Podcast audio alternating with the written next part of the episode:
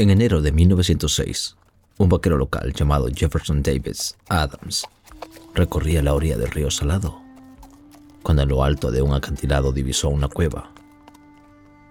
Con un grupo de amigos decidieron explorarla, encontrando en ella restos humanos, los cuales más tarde se supo que pertenecían a los Yavapis, una tribu originaria de la zona de Arizona, que habían sido asesinados. Todavía estaban en la cueva, junto con restos de sus pertenencias. Y así es como la cueva adquirió el nombre de Skeleton Cave o la cueva del esqueleto.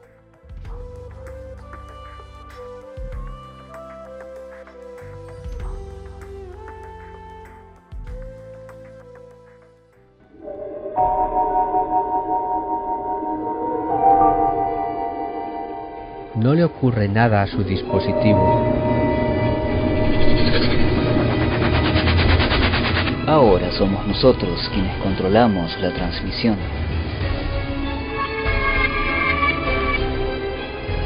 No intente ajustar la señal. Controlamos la horizontalidad y la verticalidad. Podemos abrumarles con miles de sonidos y hacerlos enloquecer con un simple tono. Y aún más. Podemos hacer que escuche cualquier cosa que conciba nuestra imaginación. Durante las próximas horas controlaremos todo lo que queramos que oiga. Está usted a punto de entrar en la hemeroteca del misterio, en sus profundos pasillos. Ya, Johnny, ¿no se está haciendo muy largo esto? Sí, dale, Esteban. Ya es hora, joder, que se ha- esto se ha hecho muy largo. Bueno, ya. Dale. Bienvenidos a Incógnito File. Y punto pelota.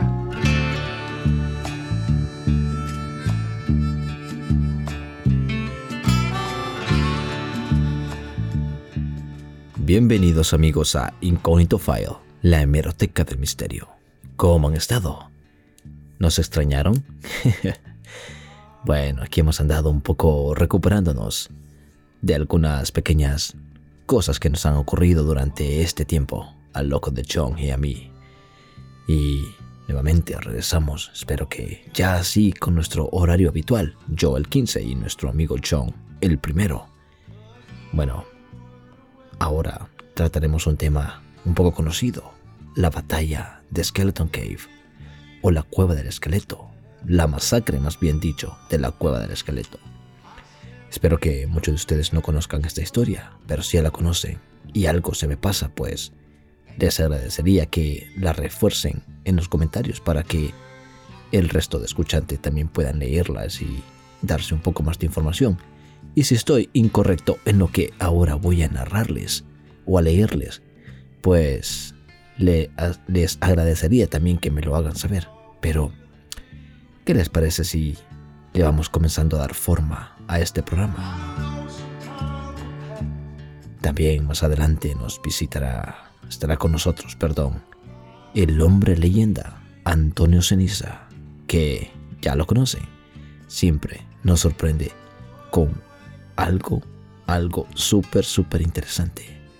También, después de él, nuevamente yo traeré una pequeña noticia de el anciano del lago o el viejo del lago, eh, que es una noticia un poco interesante que yo en realidad desconocía, a pesar de haber estado cinco veces en este sitio. Como ven, siempre hay algo que a uno se le pasa, ¿no? Y una excusa perfecta para volver a estos sitios. Así de que, si quieren, comenzamos con la masacre de Skeleton Cave o la masacre de la cueva de los esqueletos.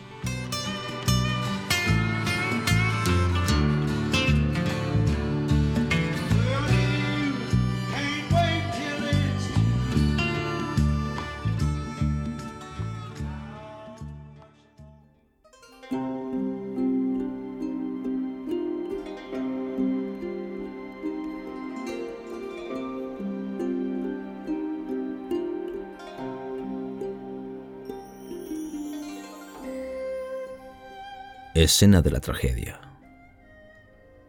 Skeleton Cave, o la Cueva del Apache, como también es conocida, es en realidad un refugio rocoso formado por un saliente en la base de un acantilado.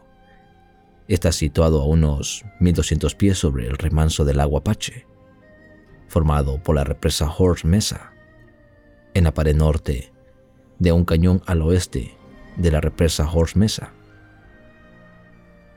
Se llega por una subida empinada y peligrosa, ya sea desde abajo o hacia abajo desde arriba, hasta una altura de unos 2.450 pies. La cueva es aproximadamente semicircular, con el lado abierto del círculo mirando hacia el suroeste. Mirando dentro de la cueva, el lado izquierdo es más profundo que el derecho. La altura del techo desciende abruptamente desde una altura máxima de 25 pies en la entrada hasta menos de un pie a lo largo de la pared trasera. La profundidad máxima de adelante hacia atrás es de unos 40 pies. El ancho de esquina a esquina es de 118 pies. En el lado derecho hay una plataforma inclinada de unos 30 pies de largo, 12 pies de ancho y 8 pies de alta, que el piso en el centro. Sobre la plataforma hay una área pequeña de 12 pies por 12, que habría sido la posición más protegida dentro de la cueva. El suelo está cubierto de suciedad y depósitos de roca. Fuera de la cueva hay varias rocas grandes que se han desprendido del acantilado de arriba, con arbusto entre ellas y la entrada. Esta área era la posición defensiva mejor protegida para los Yavapais.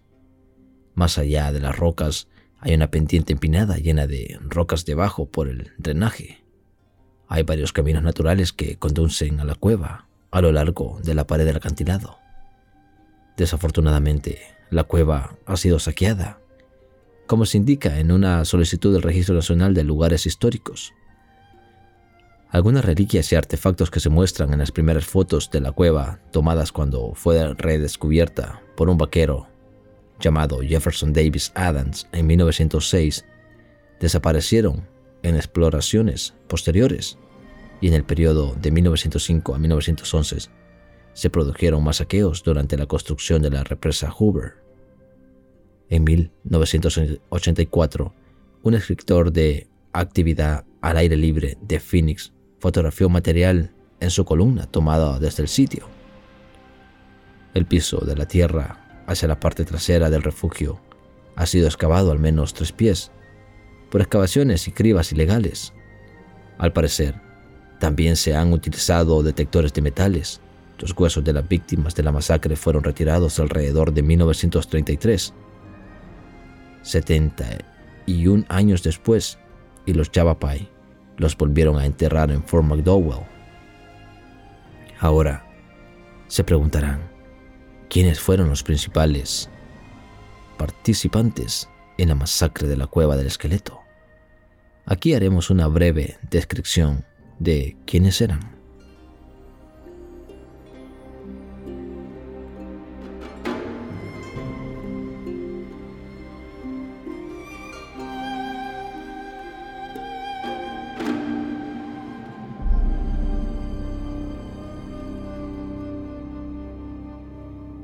En primer lugar tenemos al general George Crook.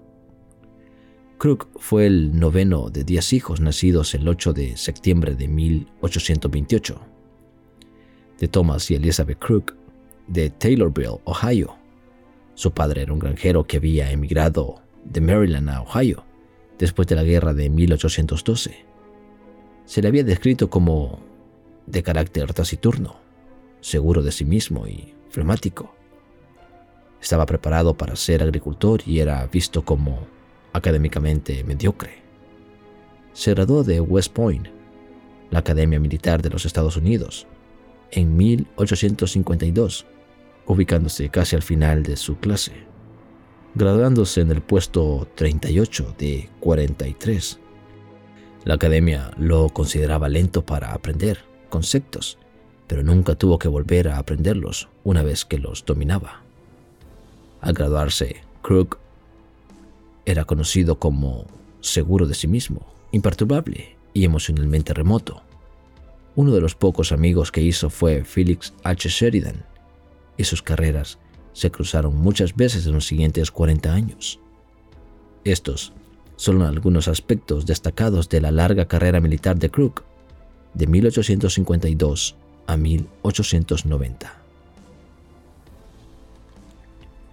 Crook comenzó su carrera con el cuarto de infantería de los Estados Unidos, como segundo teniente brevet, sirviendo en California entre 1852 y 1861 Luchó contra varias tribus nativas americanas en Oregon y en el norte de California, y fue gravemente herido por una flecha india en 1857 en la expedición del río Pitt. Después de la guerra civil, Crook luchó en más guerras indias. En 1872, justo antes de la masacre de la Cueva del Esqueleto, Crook fue nombrado general de brigada en el ejército regular un ascenso que pasó desapercibido y enfureció a varios coroneles próximos en la línea de ascenso a general. Después de la masacre, sirvió contra los Sioux durante la Gran Guerra de Sioux de 1876 a 1877. En 1882, Crook volvió a estar al mando en Arizona. En sus últimos años, George Crook Aparentemente tenía una apariencia poco ortodoxa. Tenía grandes montículos de algodón y de azúcar, de patillas grises que cubrían la mayor parte de la mitad inferior de su cara. En pocas palabras, era muy canoso de su rostro, sobre la cual sobresalía una nariz fuerte y recta, y penetrantes ojos azules hundidos. Su principal marca registrada era que casi nunca usaba uniforme sino que prefería un overol o un traje de lona.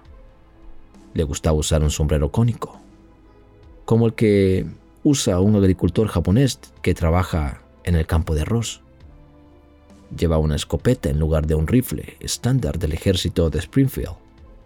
Prefería montar una mula llamada Apache, un animal que, según él, era muy superior a un caballo.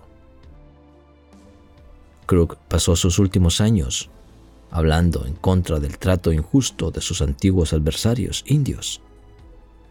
Crook murió de insuficiencia cardíaca en Chicago el 21 de marzo de 1890, todavía en servicio activo en el ejército. En segundo, tenemos al capitán Williams H. Brown, el capitán William H. Brown dirigió a 130 soldados del 5 Regimiento de Caballería de los Estados Unidos y 30 exploradores Apache para atacar a los hombres, mujeres y niños de Yavapai en la Cueva del Esqueleto. También participó en operaciones militares posteriores contra los apaches.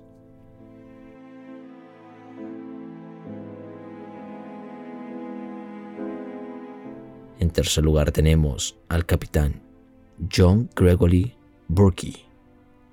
El capitán John Gregory Burke fue, antes que nada, un soldado. Nació en Filadelfia, Pensilvania, el 23 de junio de 1843, de padres inmigrantes irlandeses, Edward, Joseph y Anna Morton Burke.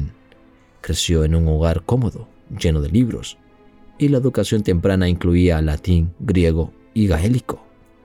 La guerra civil comenzó cuando Apenas tenía 14 años. A los 16 se escapó y mintió sobre su edad. Dijo que tenía 19 años y se alistó en la decimoquinta caballería de voluntarios de Pensilvania como soldado raso. Cumplió tres años de acción en la guerra civil y recibió la medalla de honor por valentía en acción en Stone River, Tennessee.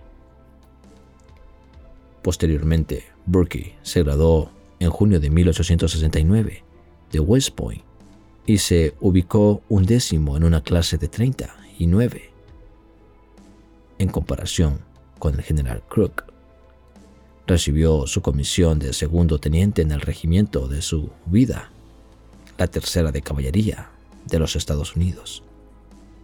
Después de un breve intervalo en Fort Craig, territorio de Nuevo México, se convirtió en ayudante de campo del general George Crook y sirvió a Crook como adjunto y oficial de ingeniería en las acciones contra los Apache durante 16 años, desde 1870 hasta 1886.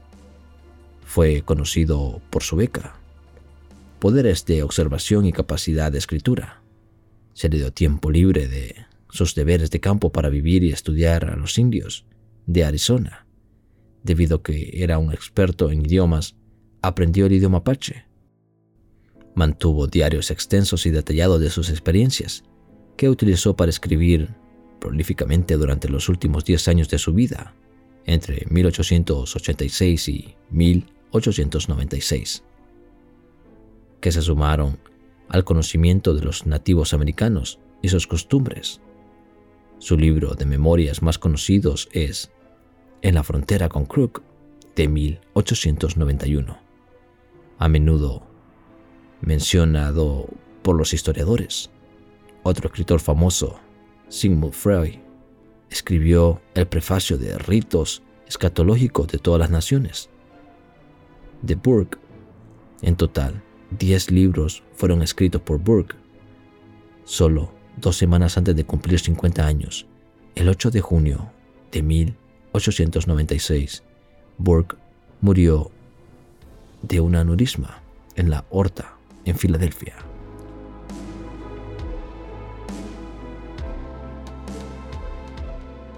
Humoti-Ai, nariz mojada, más tarde conocido como Mike Burns.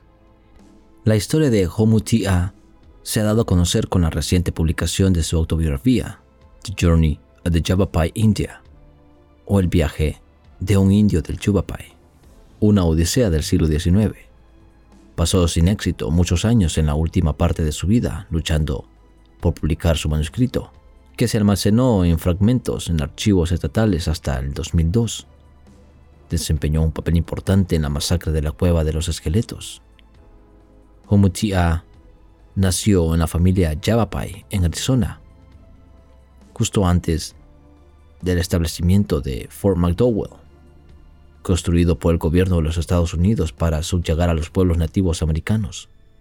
Su lugar de nacimiento, alrededor de 1800 64 estaba cerca de las montañas Fort Peak, cerca de Tonto Basin, en el centro de Arizona. En su autobiografía recordó la época como de gran belleza y felicidad. Sin embargo, cuando tenía unos cinco años, su vida cambió para siempre. Su madre fue asesinada por soldados en una patrulla. Aparentemente, corrió por su vida, arrastrándose hasta un agujero debajo de una roca. La sacaron y la dispararon varias veces.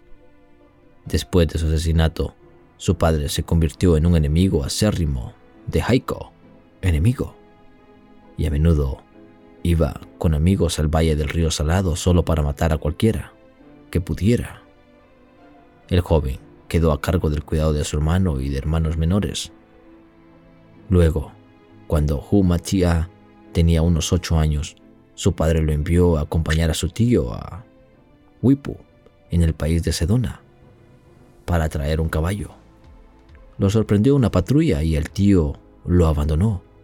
El niño, aterrorizado, se escondió en un agujero, en una roca, mientras los soldados acampaban cerca. Se hizo de noche y casi se muere de frío en medio de una tormenta de nieve, vestido solo con su ropa interior. Habían estado acampados cerca de Fort Peak, a unos 7000 645 metros de altitud, en los alzados. Cuando salió a la mañana siguiente, fue capturado por los soldados, a quienes consideraba verdaderos demonios. Los captores recordaron su lucha valiente pero vana y después de que perdió, fue arrastrado sobre las rocas, como un tronco. La captura fue en el invierno de 1872 y el general Crook iniciaba su campaña en Tonto Basin. El niño, aterrorizado, fue llevado al capitán James Burns. Seis días después, se vio obligado a guiar a los soldados y a los exploradores, Maricopa y Pima, a Skeleton Cave, y fue testigo de la masacre de más de 60 de su gente, incluido su padre y hermanos. abuelo, tío y tía. Le mostraron el cuerpo de su abuelo, que tenía parte de su cabeza un pequeño agujero de roca. El niño fue llevado de regreso a Fort McDowell y entregado al teniente Ed Thomas, quien lo llamó Mike Burns, con la explicación de que Mickey sería al menos un indio irlandés en Arizona.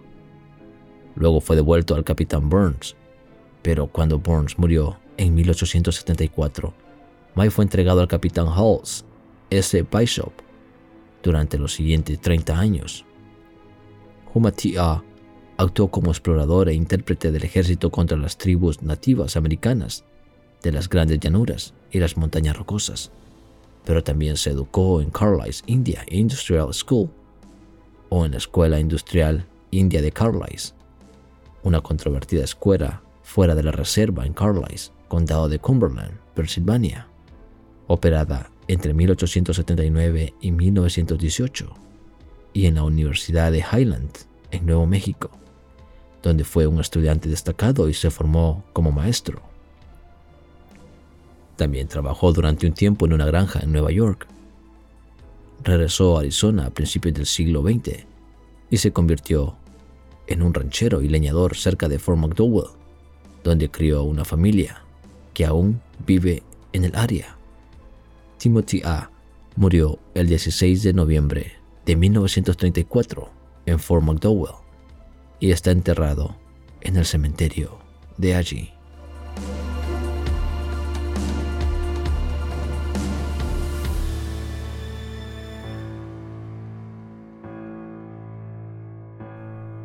¿Qué les parece si ahora también hablamos un poco de cómo los apaches jugaron un papel crucial en toda esta masacre? Y titularemos a este pequeño capítulo Los exploradores apaches.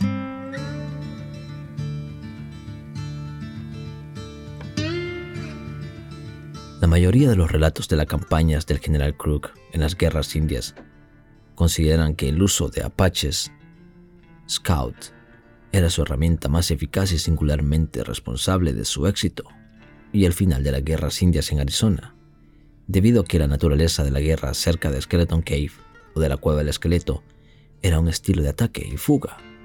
Los exploradores apaches eran ideales ya que estaban acostumbrados a atacar con el menor riesgo. Estaba presente y luego se iban con su botín, generalmente ganado y armas si fueran perseguidos, se separarían y se unirían más tarde.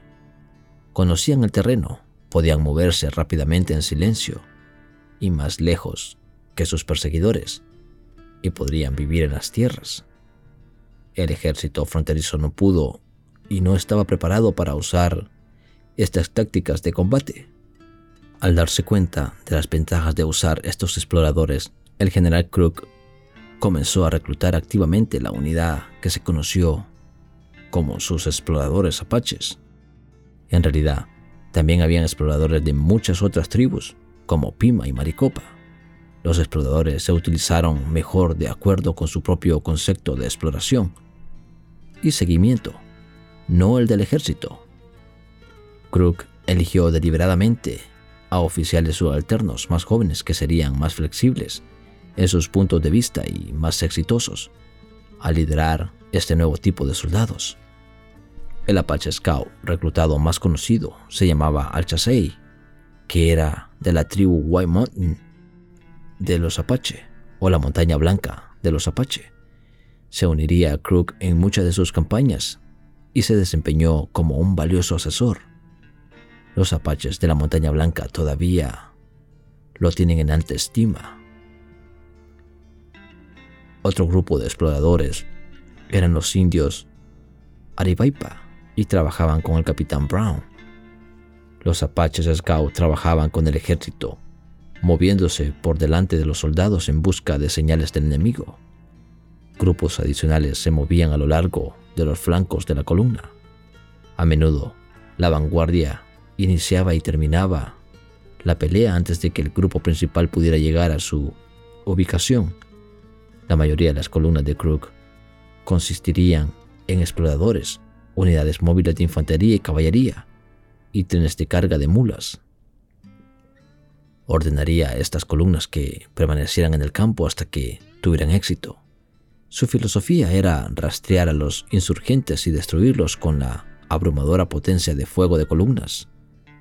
Los hombres podían permanecer más tiempo en el campo gracias a las logísticas mejoradas proporcionadas por el tren de carga de las mulas. El sistema desarrollado por el general Crook eventualmente desgastó a las bandas insurgentes de apaches hasta que se vieron obligadas a aceptar la derrota. La conducta de estos scouts en la masacre de la cueva de los esqueletos se discutirá más adelante. El valor otorgado a estos apaches scout se ve por el hecho de que en abril de 1875, después de la masacre de Skeleton Cave, Crook recomendó a 10 de los scouts que recibirían la medalla de honor del Congreso por conducta valiente durante la campaña y enfrentamiento con apaches, durante la campaña de invierno de 1872 a 1873. Burke dijo efusivamente, los hombres de muchos exploradores, guías y empacadores de esas campañas onerosas, peligrosas y aplastante, 1872-1873, deberían estar inscritos en la página más brillante de los anales de Arizona y encerrados esos archivos para que las generaciones futuras puedan hacerle honra. Los scouts que recibieron estos honores tenían nombres como Altsey, Jim, Stalsons, Machoy, Blanket, Chiquito, Kelsey, Casoja, Nantaje, Nanasadi. En marzo de 1875 se otorgó la medalla de honor y Arizona tuvo las primeras 10 medallas acreditadas extraoficialmente antes ante el Estado. ¿Por qué extraoficialmente? por qué para siete de los exploradores la información de aislamiento se perdió o no se completó y el lugar de alistamiento de estos hombres no se incluyó en sus citaciones. De acuerdo con las reglas de la medalla, sin un lugar de alistamiento verificable, la medalla no se atribuye oficialmente a este estado. Durante el periodo de la Guerra India, de 1866 a 1890, Casi el 40% de todas las medallas de honor fueron por acción que tuvieron lugar en el territorio de Arizona. Los apaches y Yavapai, diferencias cruciales entre ellos. Una de las grandes tragedias de la masacre de la cueva de los esqueletos es que los Yavapai fueron confundidos con apaches aunque hubo diferencias cruciales entre los dos. Los primeros colonos y militares reconocieron algunas diferencias entre los grupos. El sureste o el fuerte del grupo McDowell se llamaba simplemente Apache, ya que parecían indistinguibles de las diversas bandas de Apache occidentales. En las décadas de la guerra india en Arizona, el nombre Yavapai cayó en desuso y cualquier incursión de los Yavapai se atribuía a los apaches. En el momento de la masacre, los libros y revistas se referían a las víctimas como apaches.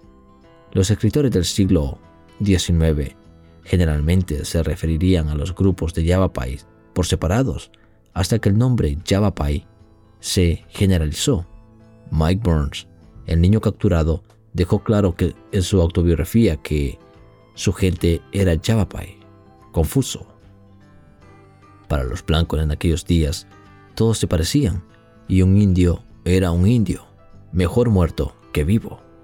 La confusión de llamar a los Yavapai por el nombre de Apache no les sienta bien a los Yavapai de hoy en día, quienes sienten que los despojan de una herencia única.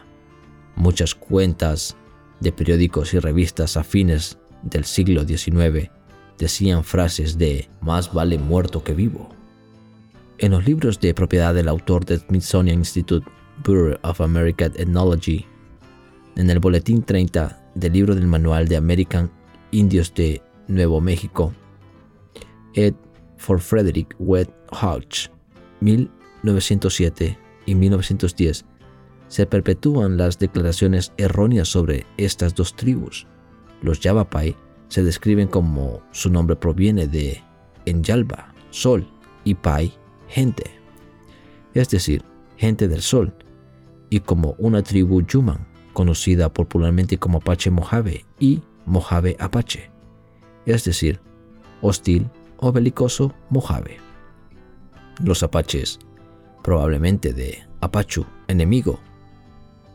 El nombre Suni para los navajos fueron designados Apaches de Navajo. Para los primeros españoles de Nuevo México, el nombre se ha aplicado también a algunas tribus Yuman, no relacionadas como Apaches Mojave, Yavapai y Apache Yuma. Los apaches se llaman a sí mismo Endi, Ti, Tinde o Inde, gente. Los escritos etnológicos describen algunas diferencias importantes entre los pueblos Yavapai y Apache. Incluso el personal militar simpatizante que tuvo la oportunidad de observar las diferencias registró en sus diarios que eran dos pueblos separados.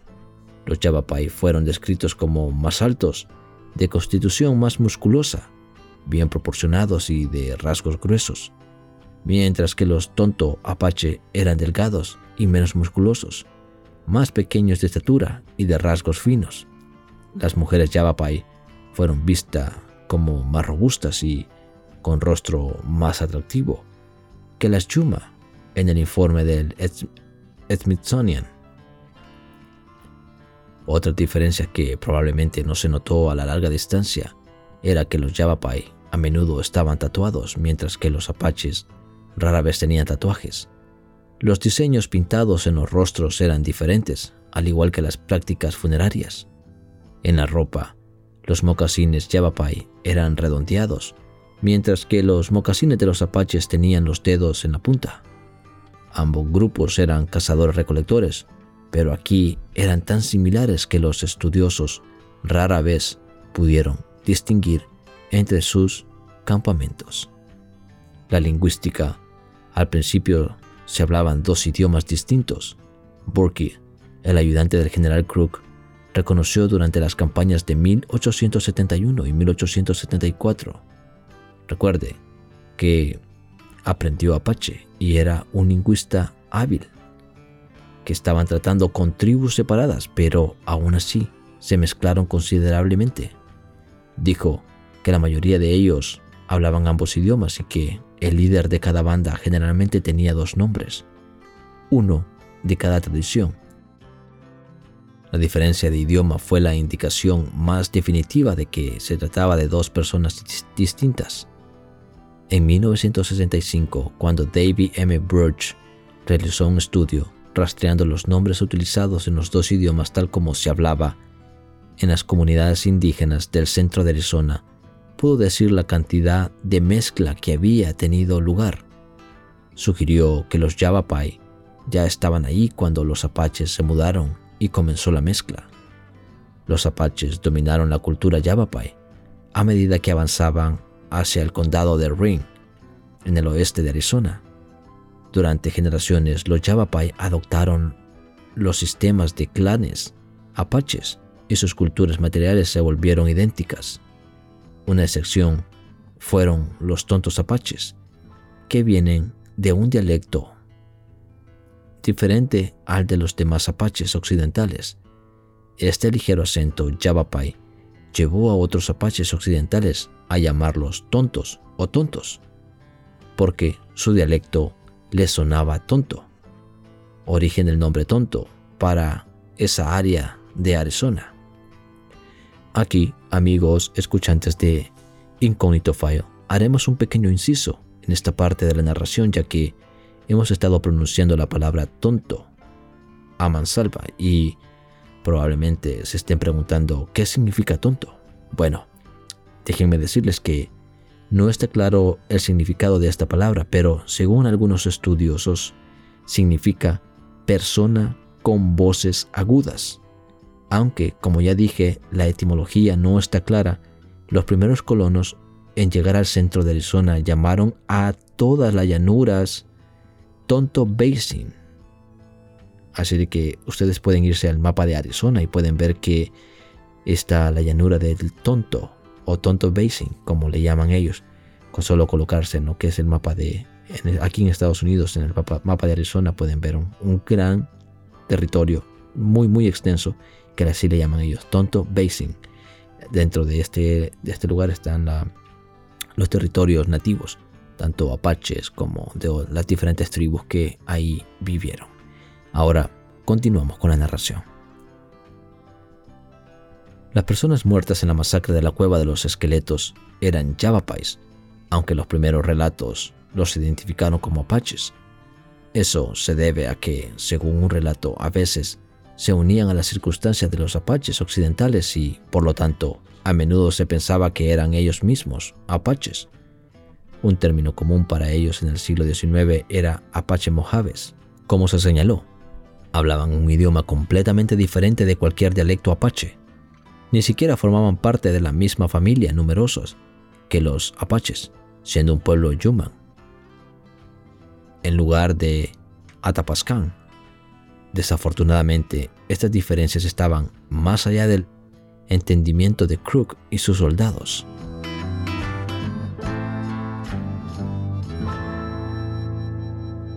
Ahora hablaremos un poco acerca de la Reserva India o el fuerte McDowell, donde todos estos nativos Yavapai fueron llevados.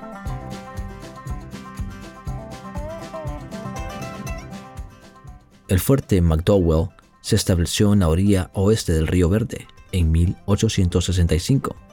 También era llamado Campo Verde o Camp Green y estaba en lo profundo del país Apache y Yavapai. El fuerte recibió el nombre del mayor general Irving McDowell, que se hizo famoso por perder la primera batalla a gran escala de la guerra civil. Se consideraba uno de los mejores y más sólidos puestos del territorio de Arizona, a pesar de que Hacía tanto calor en los veranos que los soldados sacaban sus camas para dormir bajo las estrellas. Las montañas McDowell están a dos millas al este, debido a su ubicación a casi un día de viaje de la principal ruta terrestre de Arizona. El ejército tenía costos de flete excesivos y un transporte poco fiable en 1866. Se intentó un experimento para construir una granja de media sesión con un canal de riego de 4 millas. Una consecuencia no deseada fue que los productores cubrieron las mayorías de las necesidades del puesto y los agricultores civiles duraron en establecerse cerca por temor a no poder competir. En 1876, el intendente concluyó que la granja era un error, pero que los cultivos ya estaban en producción en Salt River Valley. Además, Jack Sealing, el padre fundador de la ciudad de Phoenix y el primer blanco en llegar a la región central de Arizona. Había organizado una empresa de canales para proporcionar riego a las tierras de cultivo en constante expansión de Phoenix. Fort McDowell jugó un papel útil en las campañas de invierno de 1872 a 1873 del general Crook su propósito era controlar las tribus locales, los indios Yavapai y Apache. No obtuvo el estatus de fuerte hasta 1878, con los indios pacificados. Fort McDowell cerró en 1890. Después del abandono, sus 25.688 acres fueron asignadas por el Departamento del Interior para una escuela india y para la tribu Fort McDowell Mojave Apache ahora conocida como la tribu Yavapai. La mayor parte de la edificación anterior se ha ido, a excepción de los cimientos de adobe.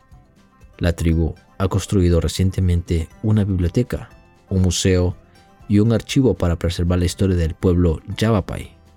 En junio de 1892 se desenterraron las tumbas militares en el cementerio de correos y los restos se se enviaron al presidio de San Francisco para volver a enterrarlos. Quedó una tumba civil, la de George Kippen, cuya simple lápida de mármol se puede ver hoy entre los entierros indios. El doctor Carlos Montezuma, primo de Mike Burns, se convirtió en médico y líder abierto de los derechos indígenas y fue enterrado ahí en 1923, al igual que Mike Burns en 1934. Algunos de los apaches Scout de Crook están enterrados ahí también, incluido Al Chasey. Los restos de muchos de los de la masacre de la cueva del esqueleto han sido enterrados también allí, en Fort McDowell, con un monumento para conmemorar la tragedia.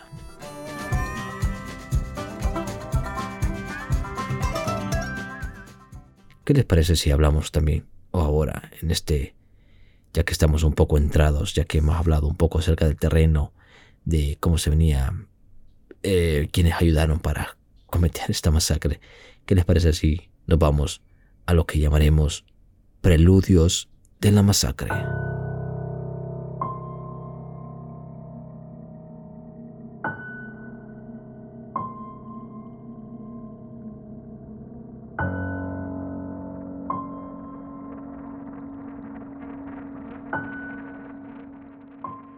Una larga historia enredada de enfrentamientos entre nativos americanos y blancos en el área condujo directamente e indirectamente a la masacre de la cueva del esqueleto. Diversos relatos y puntos de vista dificultan la clasificación de los hechos en la cadena de eventos durante los conflictos. Una lista de las acciones de la caballería contra los indios en 1832 hasta 1898 incluye el hecho de que después de la guerra civil, los Estados Unidos se concentraron en la reconstrucción de las ciudades del sur, pero el ejército tuvo que continuar enfrentándose a las tribus indígenas, que permanecieron hostiles y querían mantener sus tierras libres de colonos invasores. Supuestamente, los indios arrasaban en hordas, mostrando poca compasión, devastando asentamientos o ranchos, torturando a los cautivos arrancándoles el cuero cabelludo y mutilándolos hasta la muerte, desnudando los cadáveres y usándolos para práctica de tiro. La caballería se trajo porque la infantería no estaba familiarizada con el territorio. El foco principal de sus batallas fueron los apaches. Un ejemplo fue el asesinato de 14 mineros que intentaron cruzar el Apache Pass en 1861. La caballería se acercó desde la dirección opuesta, y aunque fueron emboscados, pudieron resistir con fuego de artillería hasta que llegaron los refuerzos. Los carros de tiros, como los describieron los indios, pudieron matar a 60 guerreros con solo cuatro bajas de caballería. El jefe Apache, Mangus Coloradas, resultó gravemente herido. Los incidentes indios alrededor de Prescott se volvieron tan graves que el 22 de enero de 1870 Prescott Minor, o la mina de Prescott, publicó una lista de las fechas y lugares de 300 blancos asesinados en el área. Las noticias sobre las acciones de la caballería alimentaron los sentimientos contra los indios y las redadas y ataques y represalias contra los asentamientos, a veces pacíficos por parte de mineros y colonos. Un ejemplo de noticia tan incendiaria en este relato del 18 de mayo de 1871, aproximadamente un año y medio antes de la masacre de la Cueva de los Esqueletos, titulada The Wagon Train Massacre o la masacre del tren del vagón de tren, informó que un incidente cerca de Salt Creek Prairie en Texas, los apaches permitieron que un pequeño tren de vagones pasara de manera segura y luego atacaron al tren más grande que lo seguía. Un camionero que escapó describió lo que sucedió a un camionero herido como ató su, su cabeza a la rueda de un carro, le arrancó la lengua y le encendió un fuego debajo de la cara. Luego tomó hachas y le cortó en pedazos. Un blog de la historia recalca lo siguiente. La masacre de Salt Lake Creek también se conoce como la masacre de Warren Wagon Train el 18 de mayo de 1871, se llevó a cabo una incursión india a nueve millas de Graham, Texas, en un tramo solitario de Loving Valley y Salt Creek Prairie. En esta tarde tormentosa, 150 indios Kiowa esperaban detrás de una colina cerca del punto donde Butterfly Overland Stage cruza el North Branch y Flame Creek por una caravana que transportaba suministros al fuerte cercano. Inicialmente, la masacre de Salt Creek fue solo otra incursión exitosa realizada por los indígenas contra los intrusos blancos que habían invadido su territorio. Para los colonos blancos fue la gota que colmó el vaso. Ya habían soportado bastante de los indios.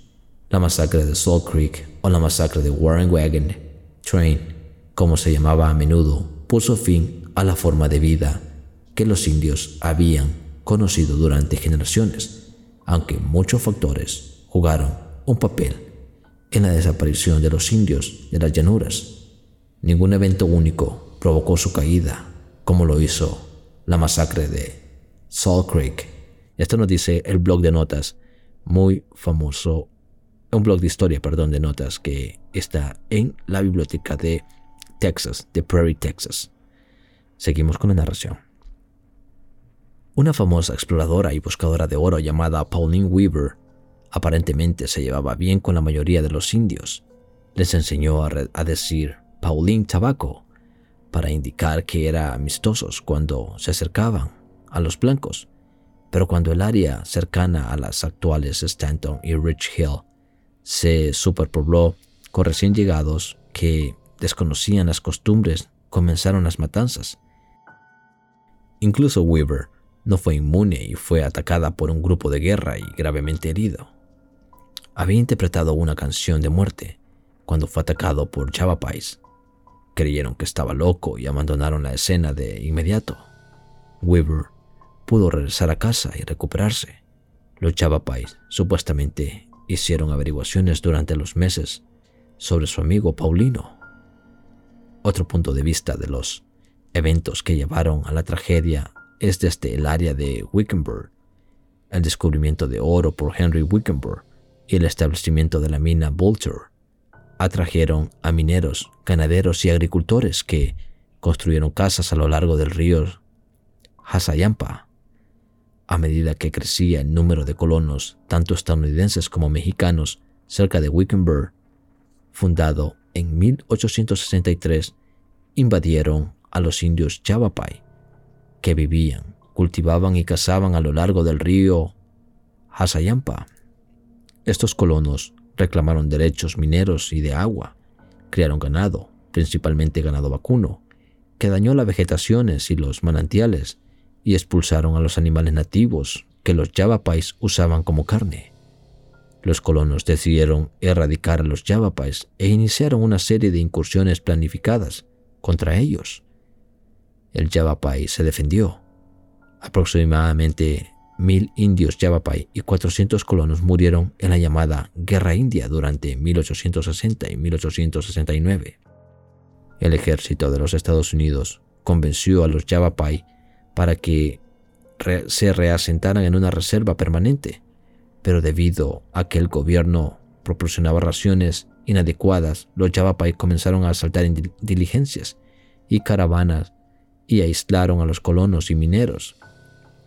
La, historia, la histórica masacre de Wickenburg de el 5 de noviembre de 1874, poco más de un año antes de la masacre de la Cueva de los Esqueletos, ocurrió al oeste de Wickenburg, no lejos de la reserva Day Creek, donde se habían asentado casi mil indios, Tonto Apache y Yavapais.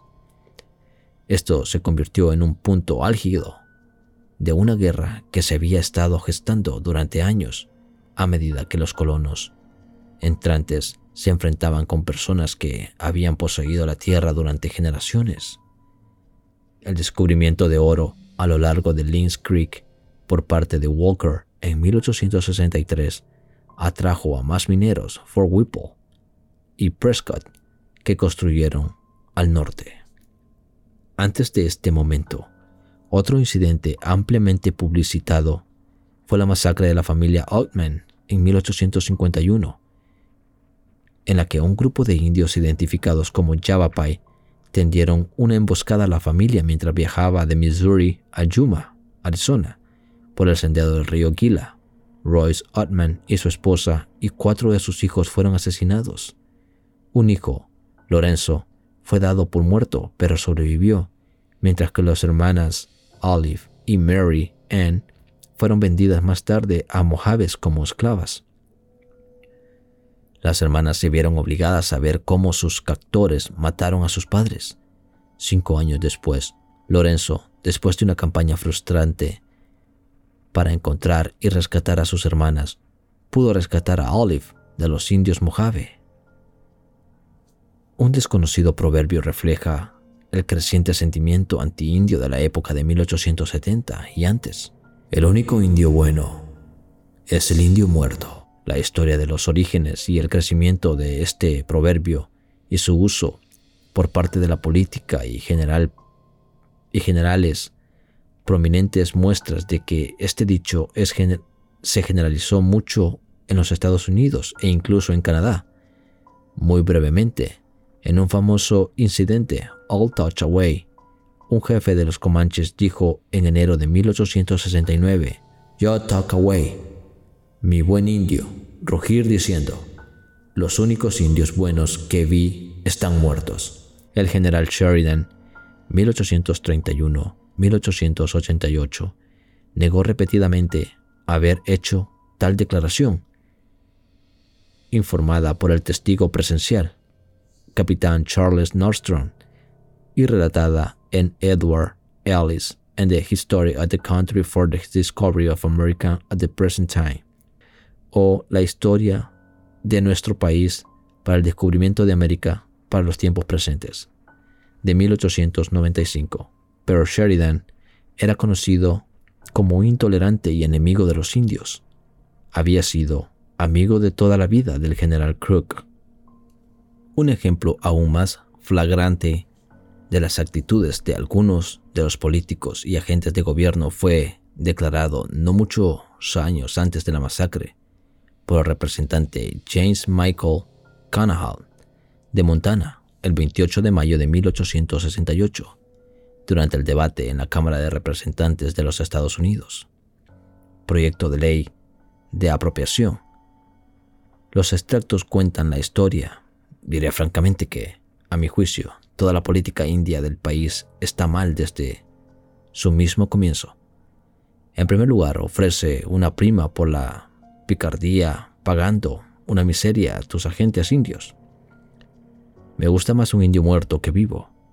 Nunca en mi vida he visto un buen indio, y he visto miles, excepto cuando he visto un indio muerto. Creo que en la política de que extermina a los indios, los empuja fuera de los límites de la civilización porque no puede civilizarlos. Los caballeros pueden llamar a esto un lenguaje muy duro, pero tal vez no, no lo pensarían así si hubieran tenido mi experiencia en Minnesota y Colorado. En Minnesota, el bebé casi vivo ha sido arrancado del vientre de su madre y he visto al niño con su joven corazón palpitante clavado en el alféizar de la ventana. He visto mujeres y niños traídos desollados, escalpados porque simplemente porque el indio era en el camino de la guerra. Para satisfacer a los diabólicos y bárbaros prospensiones, el indio hará un trato en el otoño y en la primavera estará de nuevo en el camino de, la guerra. Antorcha, navaja, despojo y desolación siguen por donde va el indio. Se debe hacer una breve mención también de Cochise, un fuerte jefe de seis pies de altura de los apaches Chiricahuas. Tenía un odio especial por el hombre blanco. En 1861 fue acusado injustamente de robar a un niño pequeño de un rancho cerca de Fort Buckingham. El niño, más tarde conocido como Mickey Free, en realidad había sido secuestrado por Pinal Apaches, un teniente George Bascan de la séptima caballería. Acampaba cerca de Apache Pass Trató de obligar a Cochise a devolver al niño, tratando de capturarlo cuando llegó a la tienda de Vasco para hablar. Cochise escapó. Reunió a sus seguidores y captó a varios hombres blancos como rehenes. El intercambio nunca se realizó y tres rehenes indios fueron ahorcados. Cochise empezó una guerra y dijo, estuve en paz con los blancos hasta que quisieron matarme, por lo que hicieron otros indios. Ahora, vivo y muero en guerra con ellos. Se sabe que quemó vivos a 13 hombres blancos, torturó a cinco hasta la muerte, cortándoles pequeños pedazos de los pies y arrastró a 15 con un lazo hasta la muerte. Cochise hizo una paz temporal en septiembre de 1871 con el general Gordon Granger en la agencia india de Canadá a la moza. Le prometieron un hogar, pero rechazó una reserva ofrecida en Tularosa. Luego, en el 30 de abril de 1871, ocurrió la masacre de Camp Grand, preludio de más masacres y violencia después de que los apaches en Canadá a la Moza fueran trasladadas al valle de Tularosa en las montañas Mogollón. A pesar de las objeciones de Cochise, el jefe, uno de los primos enemigos del objetivo de Crook, y sus guerreros regresaron a su hogar en el sur de Arizona.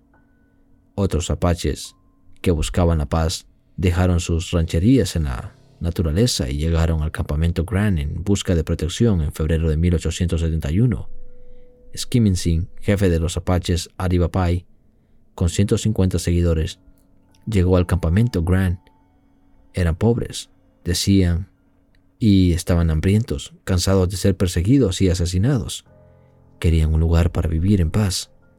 El teniente Royal E. Whitman, comandante de Camp Graham, les y les dio un lugar cerca del puesto en tierra que una vez había pertenecido a los apaches. Los colonos en la cercana Tucson se alarmaron y hablaron de incursión india en los alrededores de las que se culpó injustamente a Skiminsin. Los civiles enfurecidos se concentraron en esta pacífica aldea apache en represalia por una incursión apache contra los colonos estadounidenses.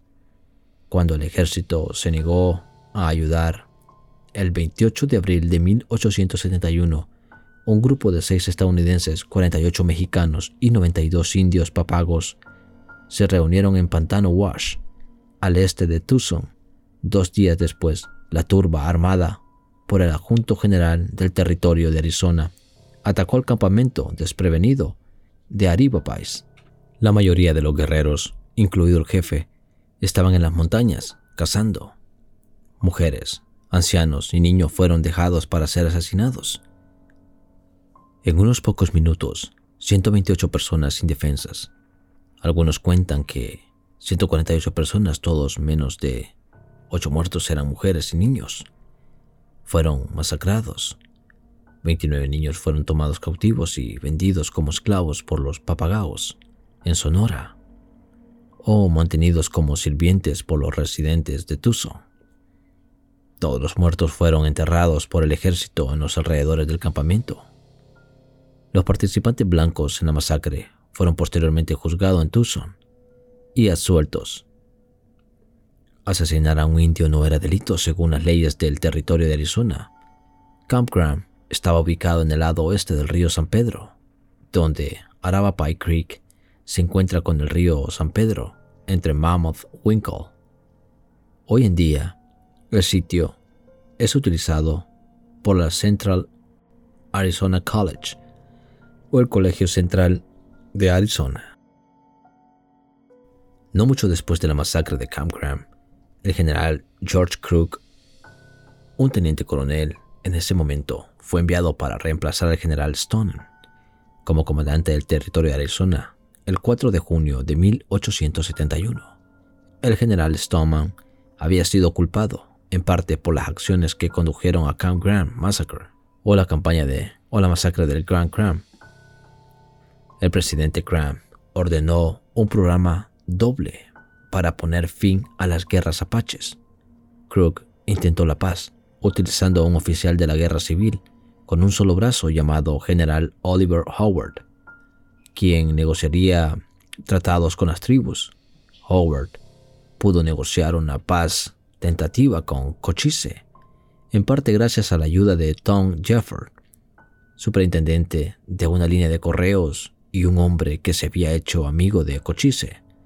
pero el general Howard no pudo hacer tratados de paz con los Yavapais y Tonto Apaches en la montaña central, quienes rechazaron desafiantemente las propuestas de paz. El presidente Graham entonces no tuvo más remedio que ordenar al general Crook entrar en batalla y comenzó su campaña de invierno en 1872 a 1873, que condujo a la trágica masacre de la cueva del esqueleto. Los enfrentamientos entre los colonos, la caballería y los indios continuaron aumentando después de la masacre de Camp Graham.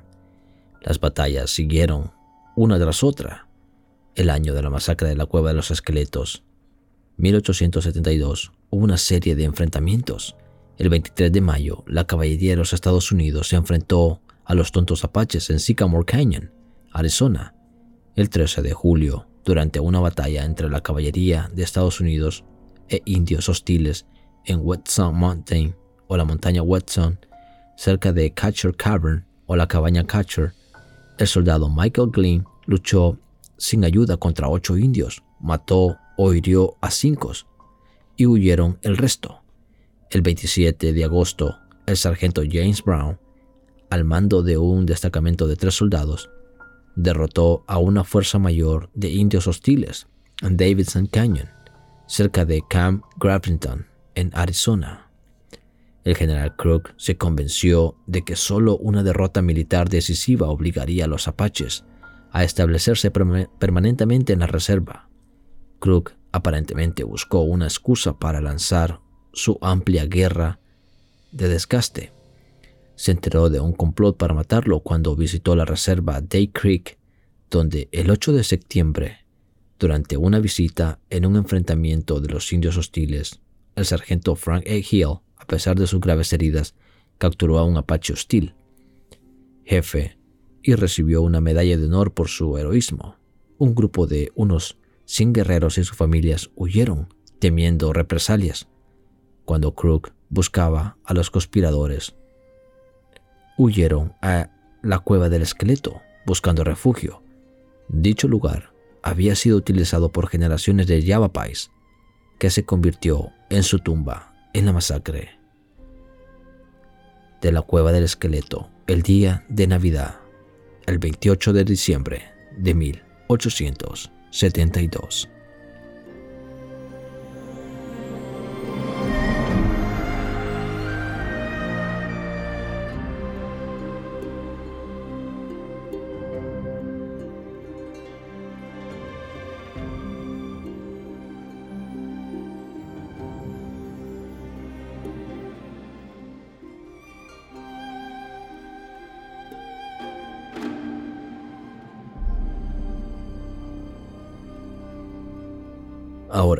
Por fin, narraremos el trágico día y el evento que llevó a la masacre de la cueva del esqueleto, a la cual hemos titulado La batalla en la cueva del esqueleto.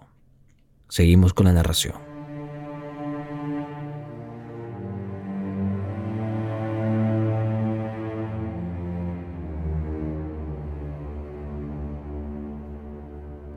Una cita acertada sobre la historia es, la historia, aunque rara vez pensamos en ella, no es realmente la historia de lo que sucedió.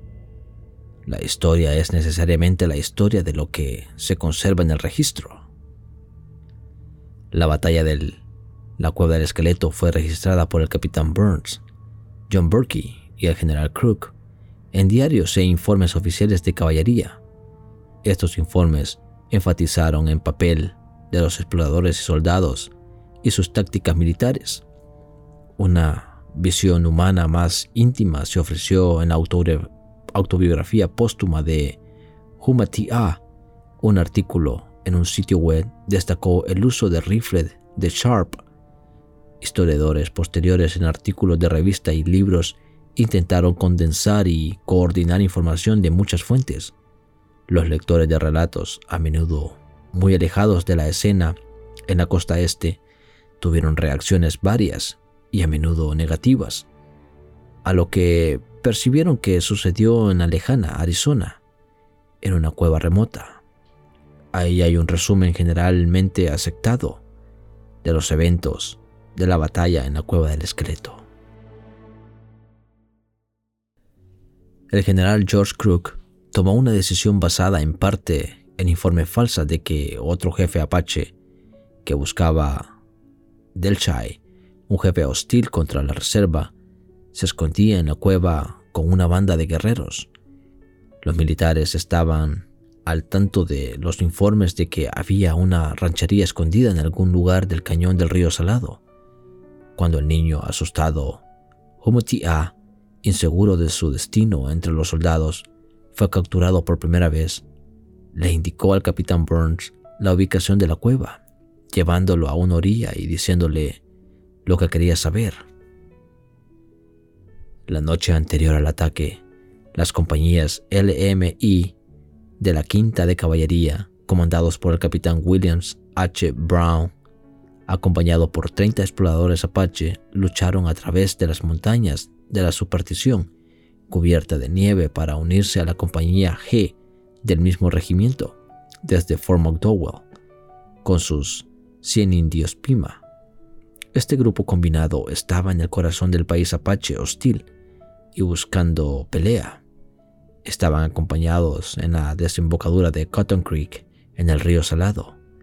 Los exploradores nativos, comandados por un mestizo llamado Archie McChison, se adelantaron en busca de esta ranchería que se suponía estaba en el área de Masalsa o Cuatro Peak, Four Peak, donde posiblemente se escondía Delche.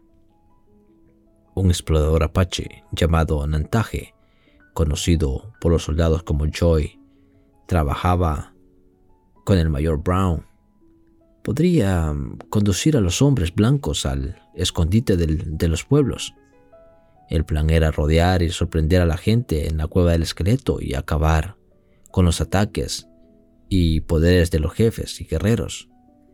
Esa noche los exploradores apaches desollaron una mula y se dieron un festín a la espera de la pelea. Al amanecer, en una nevada mañana de Navidad, el 28 de diciembre de 1872, la fuerza de 130 hombres dirigida por el capitán Williams H. Brown y Nathan G. utilizó técnicas aprendidas de los exploradores y se arrastró hacia la cueva con sus mocasines llenos de hierba seca en lugar de botas pesadas de caballería.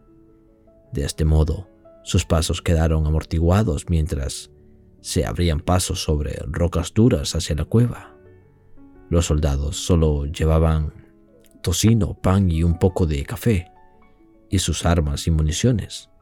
Las mulas y el equipo sobrante quedaron atrás.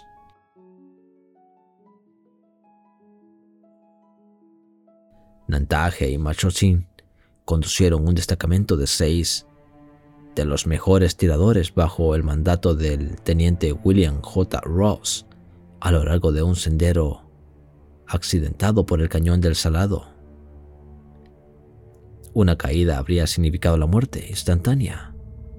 Cuando doblaron la cueva, ahí estaba el refugio, en un saliente sobre el cañón, protegido por grandes rocas lisas que habían caído del acantilado los soldados dispararon contra un pequeño de grupo que supuestamente acababa de regresar de una redada, que estaba encorvado alrededor de una pequeña fogata frente a la cueva. Alcanzaron a muchos de sus objetivos, cuyas siluetas quedaron recortadas por el fuego, y mataron a menos de seis. Luego, gritos de sorpresa y odio respondieron a los soldados de los guerreros dentro de la cueva, quienes dispararon flechas en la dirección general del ataque. Pero Ross y sus hombres estaban a salvo detrás de las rocas y rápidamente llevó a alguno de los hombres a las rocas del otro lado de la entrada. El mayor Brown pidió a los supuestos apaches que en realidad eran Yavapais que se rindieran.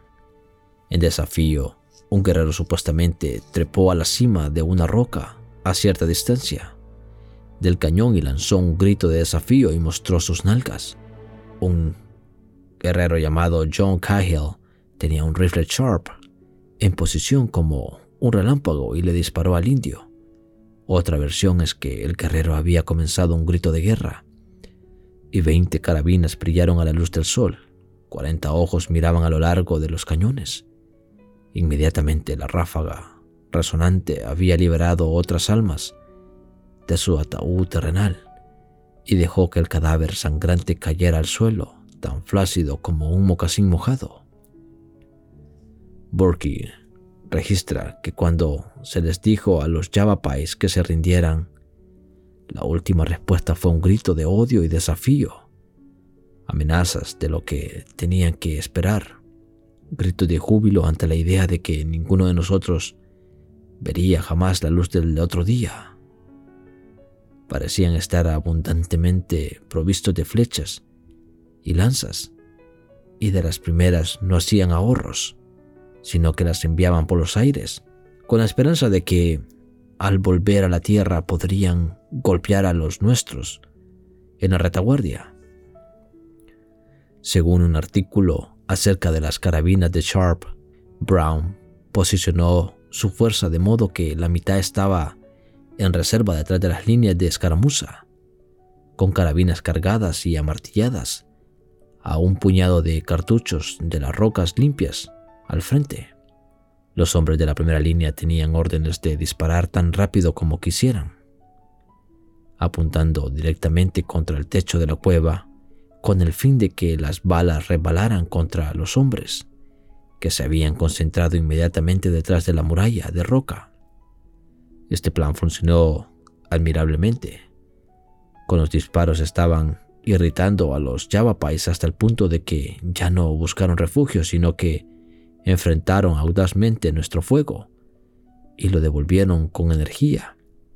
Las armas de los hombres fueron recargadas por las mujeres. Estas armas eran posiblemente rifles Henry y Spencer, como los que se usaron en la masacre de Wickenburg. Los rebotes alcanzaron a las víctimas, acurrucadas dentro. Los gritos de los heridos y los gemidos de los niños, asustados, demostraron que el fuego indirecto era efectivo. De repente comenzó un canto de muerte.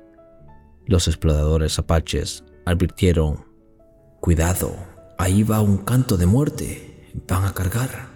Los cargos siguieron desde adentro. Los defensores se vieron obligados a retroceder con pérdidas sangrientas, pero el canto de la muerte continuó. El capitán Burkill lo describió como un sonido extraño e inquietante, mitad gemido y mitad júbilo. El frenesí de la desesperación y el grito salvaje de venganza. En un momento de la batalla, un niño de cuatro años corrió hacia la boca de la cueva y se metió el pulgar en la boca, mirando con admiración e indignación los barriles que eructaban, escribió Burke. Casi de inmediato una bala rebotó en su cráneo y lo tiró al suelo. Lantaje corrió hacia adelante y arrastró al niño en un lugar seguro, en medio de los vítores de los soldados que dejaron de disparar momentáneamente y luego reanudaron con redoblada intensidad. El fin de la valiente resistencia de los Yavapai llegó cuando la tropa G del quinto de caballería apareció en el mirador sobre la cueva y arrojó rocas y balas sobre los indios que se escondían en el drenaje de abajo. Un relato vivido narra cómo los gritos de los moribundos atravesaron el polvo, elevándose en el aire. Solo respondieron ecos. El canto de la muerte fue silencioso. Ningún rifle habló. La cueva era la casa de los muertos. Burkey escribió que los soldados avanzaron para encontrar una espantosa escena de matanza. Había hombres y mujeres muertos y retorciéndose en la agonía de la muerte y con ellos varios bebés asesinados por nuestras balas o por la tormenta de rocas y piedras que habían descendido desde arriba. Como tía Mike Burns escribió, conmovedoramente sobre el final de la matanza. Mi gente pensó que estaban fuertemente protegidos y que no podían ver para disparar a los soldados. Pero se ordenó a los soldados que derribaran ráfaga de cubos de plomo detrás de esas grandes rocas, para que las paredes de la cueva dispersaran las balas en la gente de abajo. Las lluvias de plomo simplemente destrozaron a la gente tan completamente que no pudieron ser reconocidos como humanos. Las canciones de guerra cesaron. Pasó que solo quedó un vivo. Como solo se le queda un tiro. Mató a un indio pima al mediodía. Podría haber matado a más, pero cuando extendió el cañón de su arma para alcanzar una bolsa de pólvora, Una o dos balas golpearon el arma de modo que casi se dobló en dos. Quedó indefenso en un agujero.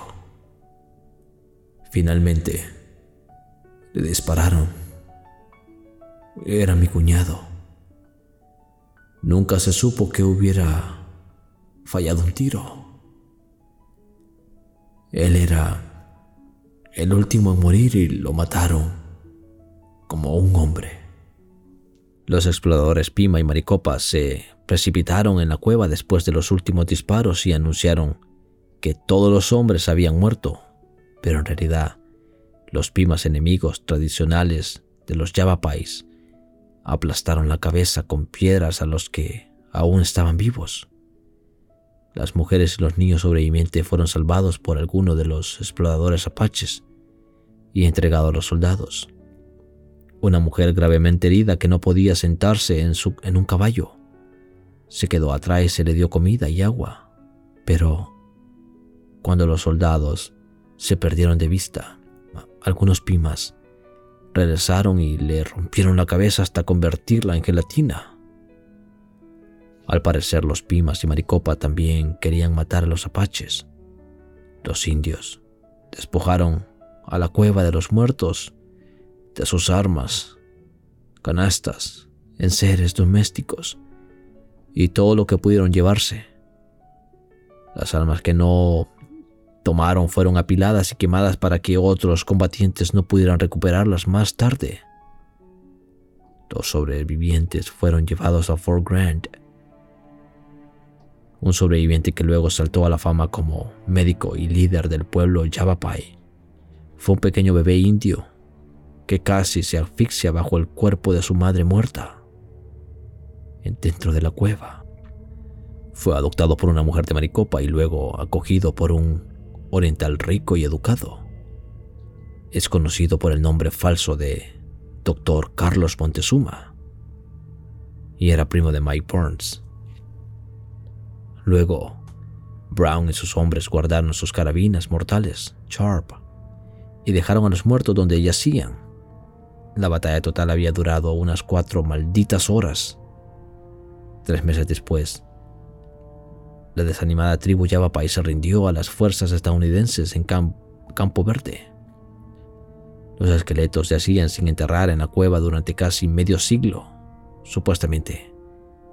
El nombre de la cueva de los esqueletos se le dio a esta cueva debido al terrible olor que emanaba de la cueva durante muchos años y a las pilas de huesos que llenaban la cueva. 71 años después, un visitante de la cueva testificó que los huesos blanqueados y desmoronados de los muertos todavía yacían dentro de, de la cueva y alrededor de ella. Incluso hoy en día los relatos difieren sobre el número de Javapais asesinados en el, número de y el número de supervivientes. En un formulario de solicitud del Registro Nacional de Lugares Históricos afirma que la proporción de víctimas desequilibradas justificada el término masacre en el nombre de la nominación. Sus cifras son 54 muertos y 20 capturados. Había seis niñas y una anciana que había salido de la cueva antes del ataque para examinar un gran, pozo de mezcal en el cañón y determinar si la comida estaba lista para usar, por lo que también sobrevivieron. Un artículo de la revista de Arizona, Highways, en febrero de, 1959, enumera 76 hombres, mujeres y niños asesinados en el acto, otros 18 heridos de muerte y abandonados para morir, mientras que unos 35 heridos fueron hechos prisioneros. Una descripción del Servicio de Parques Nacionales de Estados Unidos de masacre. Hubo 45 muertos en total. Un informe del ejército de Burke enumeró los mismos números que el formulario de solicitud. Otro escritor dijo que hubo 76 muertos y 35 sobrevivientes. Otro actor enumera 30 supervivientes. Finalmente, un historiador dice que hubo 66 apaches muertos y un guerrero que escapó con vida y que murió pronto en otra batalla en, en. Hay muchas cuestiones. Esto diciendo que menos probablemente un hombre herido se escondió debajo de los cadáveres y luego caminó hacia un lugar seguro. La nación Yavapai, en Fort McDowell, en su sitio web, afirma que, en su lugar, 100 hombres, mujeres y niños Yavapai fueron asesinados, pero otro sitio afirma 75 muertos y 25 heridos Yavapais. Considera que esta es la masacre más horrible de su historia. La única baja del otro lado fue un explorador Pima, muerto y y un explorador Pima herido. Eso se dice todo acerca del pueblo Yavapai y la masacre, del día tan fatídico de la cueva del esqueleto.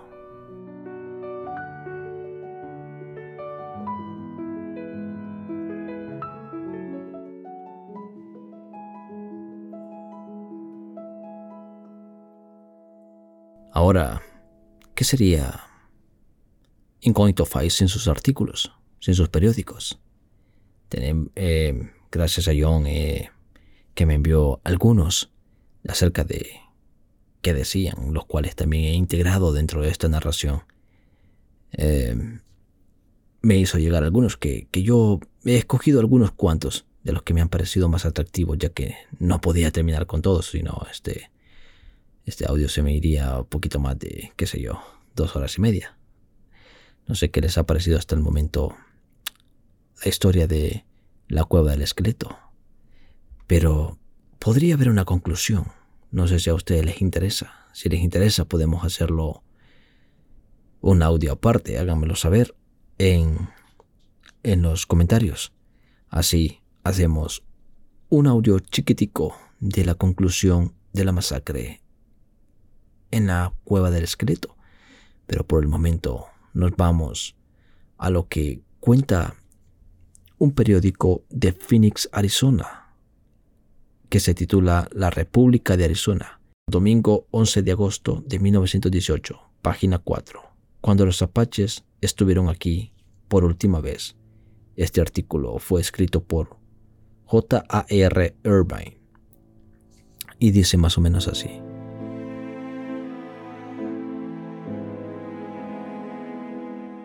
En el relato de la historia del mismo, del misterio de la cueva de los esqueletos, me sorprendió mucho leer que había habido una batalla sangrienta entre los apaches, por un lado los pimas y los maricopas, por el otro cerca del sitio de la cueva de 1973.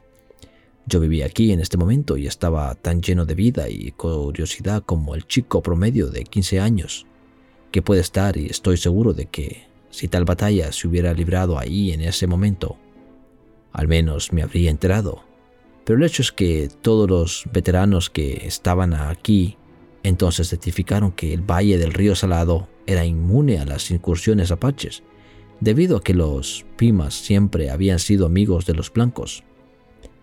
Pudo haber habido una batalla ahí, en 1857, porque en ese año se unieron los indios Chuma y Mojave, en lo que pretendía ser una incursión sorpresa en el Maricopa. Pero los Maricopas habían sido advertidos por algún indio amigo, asegurando la cooperación de los Pimas y los Papagos. y fueron los invasores los que fueron sorprendidos y, según el mejor consejo que pudo obtener, fueron, en el lenguaje del reportero moderno, aniquilados. El acercamiento más cercano a este valle es por parte de los apaches que yo sepa ocurrió en 1872, solo dos semanas antes de mi llegada, Darl Dupa, uno de los notables pioneros de este territorio, quien a veces también era llamado señor inglés, fue atacado y herido cerca de la antigua estación de agua fría, Stage, 16 millas al norte de este lugar. Dupa fue un verdadero luchador indio y a quien participó en la campaña de los primeros colonos contra los apaches bajo el liderazgo del rey Woosley. Estaba manteniendo la estación en ese momento. Necesitando Bayo, enganchó su equipo y, tomando sus asadones, en aquellos tiempos se cortaba el heno con un hog y la madera que un mazo y un martillo. Con un alemán que trabajaba para él, se alejó tras tres o cuatro millas para cortar una carga de hierba gleta, que era muy gruesa pero muy nutritiva y era el principal forraje que se usaba en estos días. Al comenzar, Tupa tomó, como diría el novelista, tomó su fiel rifle, podría haber sido una escopeta. De todos modos, lo tomó y le dijo al holandés que sería mejor que trabajase el suyo. Pero el holandés dijo, Oh, ¿De qué sirve? No hay peligro. Tupa respondió, nunca se puede saber lo que podría pasar o me voy a llevar mi arma. Tenían unos perros que sin duda fueron el medio para salvarse la vida, pues los perros hicieron una furiosa marca en la que Tupa dejó caer su asadón y agarró su arma. Cuando los indios lanzaron una lluvia de flechas, Tupa devolvió el fuego y los indios se retiraron rápidamente. Recibió dos flechas en la pantorrilla y una y en verdad fue una suerte de que los indios no tuvieran armas. Después de que los indios se fueron, examinó el suelo donde había estado y encontró algo de sangre y su conclusión que había golpeado al líder, perdón, lo que explicaría su precipitada huida. Aproximadamente un año después, una banda errante de apaches asaltó y mató a Dom Thurman y Paul Handel, a unas 20 millas al noreste de Phoenix en McDowell Road, llevándose dos mulas gordas que conducían, que sin duda es el verdadero objeto de los indios porque les gusta más la carne de mula que la de los bueyes, porque un hombre y su mujer y su hija venían por el camino como 30 minutos adelante de ellos, pero no vieron señales de indio alguno.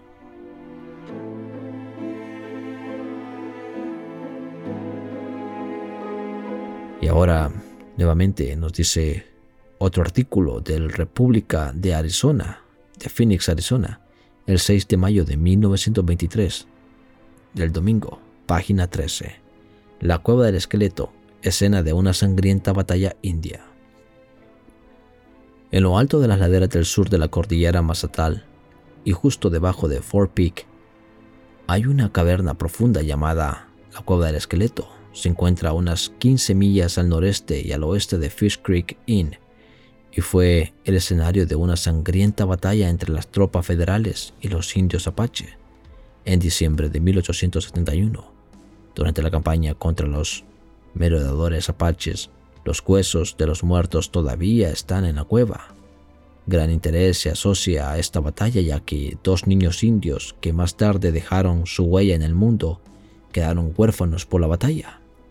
Ningún estado de la Unión posee la maravilla colección de leyendas indias e historias para transmitir a la posteridad como Arizona, porque este estado, desde su remoto origen, ha sido el lugar de residencia y campo de batalla de muchos pueblos clasificados entre la raza roja. Y después de la llegada del hombre blanco, el trabajo de poblar la tierra se convirtió en una supervivencia de más, del más acto terminando finalmente en este sometimiento a los apaches, el terror de los colonos blancos. Allá por los años 70 la labor de abatimiento de los apaches estaba en su apogeo y hoy en día aún quedan evidencias de la lucha. de aquel día entre las tropas federales y los indios. De estos, quizás no sea más interesante el registro en la batalla de la cueva del río Salado en diciembre de 1871, en la que perdieron la vida muchos indios y blancos. La cueva del esqueleto, o Apache Cave, como es conocida también, al oeste de Fish Creek, fue el escenario de, una terrible batalla el 27 de diciembre de 1871 entre la caballería que operaba bajo el mando del mayor W. M. H. Brown y un gran grupo de apaches. Las tropas estaban directamente bajo el mando del capitán Burns y se dedicaban a buscar a los indios en la región montañosa llamada Superstición y en el territorio montañoso entre la cordillera y lo que ahora es el lago Roosevelt. El coronel McClintock en su historia de Arizona afirma que cuando los exploradores Pima que operaban en las tropas finalmente ubicaron a esta banda particular de indios, estaban ocupando la gran cueva que consistía en una fortaleza natural en lo alto del lado sur, pendiente de la cordillera Mazatal, justo debajo de Fort Peak. El ataque tuvo que hacerse de noche para tener éxito. En todo caso, y se hizo una marcha forzada hacia la cueva desde la desembocadura de Cottonwood Creek. Los automovilistas que pasan hoy por el Apache Trail en Fish Creek no se dan cuenta de que a 15 millas al noreste y al oeste de la estación se encuentra el sitio de esta batalla histórica. La historia de la batalla es emocionante y espantosa. No se puede encontrar un país más escabroso e impresionante en ninguna parte, y ciertamente ninguno más difícil de negociar. A partir de las descripciones del campo de batalla y el territorio de lo que rodea, uno no puede comprender cómo los hombres blancos pudieron enfrentar y derrotar con éxito a una fuerza de indios, por pequeña que fuera. Hay lugares donde un solo hombre podría mantener a raya a un régimen, a un regimiento. Según la historia del coronel McClintock, un grupo de avanzado de 12 soldados se encontró con los indios bailando alrededor de una fogata en el cañón frente a la cueva. Una andanada derribó a varios de ellos y el resto corrió hacia la cueva. Los refuerzos comenzaron a llegar para las tropas y se les pidió a los apaches que se rindieran, quienes respondieron con un grito de burla y desafío, además de armas de fuego. Se les proporcionaban flechas y lanzas que lanzaban por los aires con la esperanza de herir y causar daños. La lucha continuó furiosamente sin que ninguno de los dos bandos lograra mucho hasta que Burns se regresaba con su mando y una persecución de otra banda de apaches pasó por la cima de la colina directamente sobre la cueva. Mirando por encima de la cresta, captó la situación de un vistazo y, en unos momentos, una avalancha de rocas se precipitó sobre el acantilado y cayendo una distancia de 500 pies, se estilló contra la cornisa frente a la cueva. La aniquilación de los apaches fue virtualmente completa y alrededor del mediodía del día de las tropas arremetieron contra la caverna. Tomaron como prisioneros a los sobrevivientes que en su mayoría eran mujeres y niños. La proximidad de bandas de indios hostiles hizo imposible que la tropa permaneciera en el lugar y abandonaron la caverna y sus defensores muertos, unos 75 de ellos cuyos huesos permanecen ahí hasta el día de ahora. Un niño indio que quedó huérfano por la batalla fue adoptado por las tropas y bautizado como Mike Burns, después del capitán Burns. Más tarde, fue enviado a este para recibir educación y después de graduarse de una escuela india regresó a Arizona para restablecer su hogar. De vuelta en la cueva, también se encontró un pequeño bebé indio, probablemente de un año. Lo recogió una india pima y lo llevó de regreso a su tipi en el río Gila. Más tarde, un visitante del este compró al niño y la de la squash y lo llevó al este educándolo en medicina bajo el nombre de Carlos Montezuma. Durante muchos años fue médico. En ejercicio en Chicago y con frecuencia ayudó al gobierno en su trabajo entre los indios. Visitó Arizona varias veces, estableciendo los lazos familiares. Su muerte se produjo hace unos meses. El viaje a Skeleto Cave, con el fin de obtener fotografías y explorar la región, fue realizada por C. Edward Sharman, del taller de pintura de automóviles de Detroit, James M. Callahan, de Callahan Brothers Fotógrafos, el Dr. Fithian, un visitante del East, Dr. Aubrey Harry Brown y C. W. Canley. Si bien distante recorrido desde Fish Creek Inn hasta la cueva y el regreso de unas 30 millas, el viaje duró cuatro días.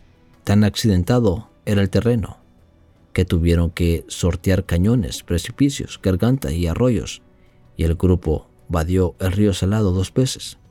El viaje se hizo a caballo desde Fish Creek y aunque uno de los caballos conocía el camino, por alguna razón inexplicable, se salió y el grupo se topó con un acantilado de mil pies, volviendo sobre sus pasos. Finalmente regresaron al camino correcto y de ahí en adelante a la cueva no tuvo dificultad más allá de excavar y extraer de cactus y deslizarse por rocas.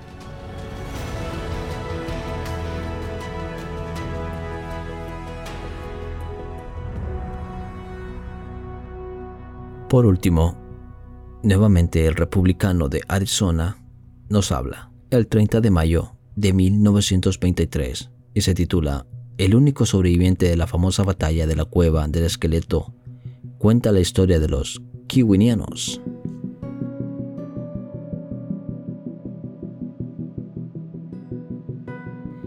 Los Kiwanis de Phoenix y sus invitados disfrutaron ayer de un programa muy interesante y único en su reunión habitual del mediodía.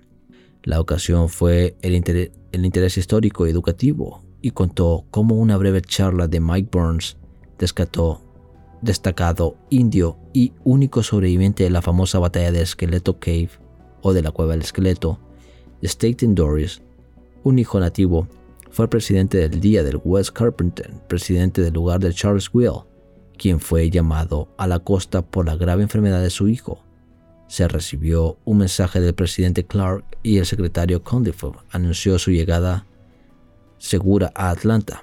Varios hijos nativos de Arizona estaban sentados en la mesa principal y fueron presentados por West Computer, el coronel McClintock, el mayor Kelly, historiador estatal, el doctor Orville Brown y el reverendo Percival y Mike Burns, fueron invitados a la reunión. El doctor Brown dio una breve charla sobre el descubrimiento de los huesos de las víctimas indias de la batalla de Skeleton Cave. En 1871, el médico describió el duro viaje a las montañas donde se encontró la cueva, el hallazgo de los huesos y las investigaciones realizadas por él mismo y James McCallaghan, un fotógrafo de Phoenix. Los huesos encontrados por el Dr. Brown y el señor McCallum estaban en exhibición en la reunión y muchas fotografías que mostraban la cueva, la ubicación y otras escenas interesantes en las cercanías de la cueva, que fueron hechas por el señor McCallum. Fueron objeto de mucha atención interesante, comentarios tanto durante como al cierre de la reunión. El Dr. Brown declaró que los hechos del que le dieron los pioneros del distrito corroboraron muchos libros históricos que habían estado leyendo y sintió que la cueva del esqueleto tenía la historia más interesante de todo Arizona. Mike Burns, un indio de unos 63 años, fue presentado y contó una extraña historia de los primeros días de la India que culminó en la batalla de la cueva del esqueleto. Burns habla bien inglés y sopesa sus palabras cuidadosamente. Habló de varias masacres indias tempranas y declaró que la actitud guerrera de los apaches era el resultado de las persecuciones a mano de los indios Pima y Maricopa y las tropas gubernamentales. Habló de su captura por el capitán Burns cuando era un niño pequeño. Burns no entró en la historia tardía de su vida, ya que el tiempo era limitado y se vio obligado a terminar su charla con su batalla de la cueva del esqueleto. Sin embargo, los historiadores afirman que John Bourne Después de su captura por el capitán Burns, fue enviado al este y educado en una escuela india. Tomó el nombre de su padre adoptivo y siempre ha sido conocido como Mike Byrne. Mike es probablemente la única persona viva que presenció la famosa batalla y es el único miembro vivo de su propia familia. Todos los parientes asesinados en la memorable pelea de 1871. Burns dijo que fue encontrado por el capitán Burns y sus comandantes en las inmediaciones de Fort Peak mientras iba con un tío a entregar un pony y otro pariente y después de haberle dado ropa de una manera acompañó a las tropas que estaban en ese momento en busca de una tribu apache de la que todos sus parientes eran miembros.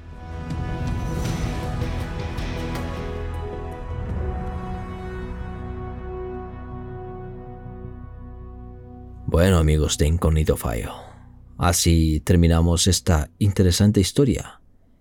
Como pueden ver, los artículos del periódico son un tanto de lo mismo, pero adulcorados creo y un poco exagerados. A la manera del hombre blanco, o del cara pálida, diría yo. pero cuéntenme, ustedes, ¿qué piensan? ¿Conocían esta historia? ¿Conocen alguna película relacionada con este tema? Bueno, yo al menos he buscado y no he encontrado nada, pero quién sabe, tal vez en el futuro escuchemos de ella, pero ustedes al menos lo han escuchado hoy, el 15 de abril del 2022, aquí en Incognito File. Bueno, y ahora damos paso a Antonio Ceniza, el hombre leyenda. Misterios y leyendas. con Antonio Ceniza. Hola queridos amigos de Incógnito File. Bienvenidos a mi sección Leyendas y Misterios con Antonio Ceniza. Hoy os voy a hablar de un tema realmente delicado. De Ramón Cuervo, más conocido como el estripador, sacamantecas o vampiro de.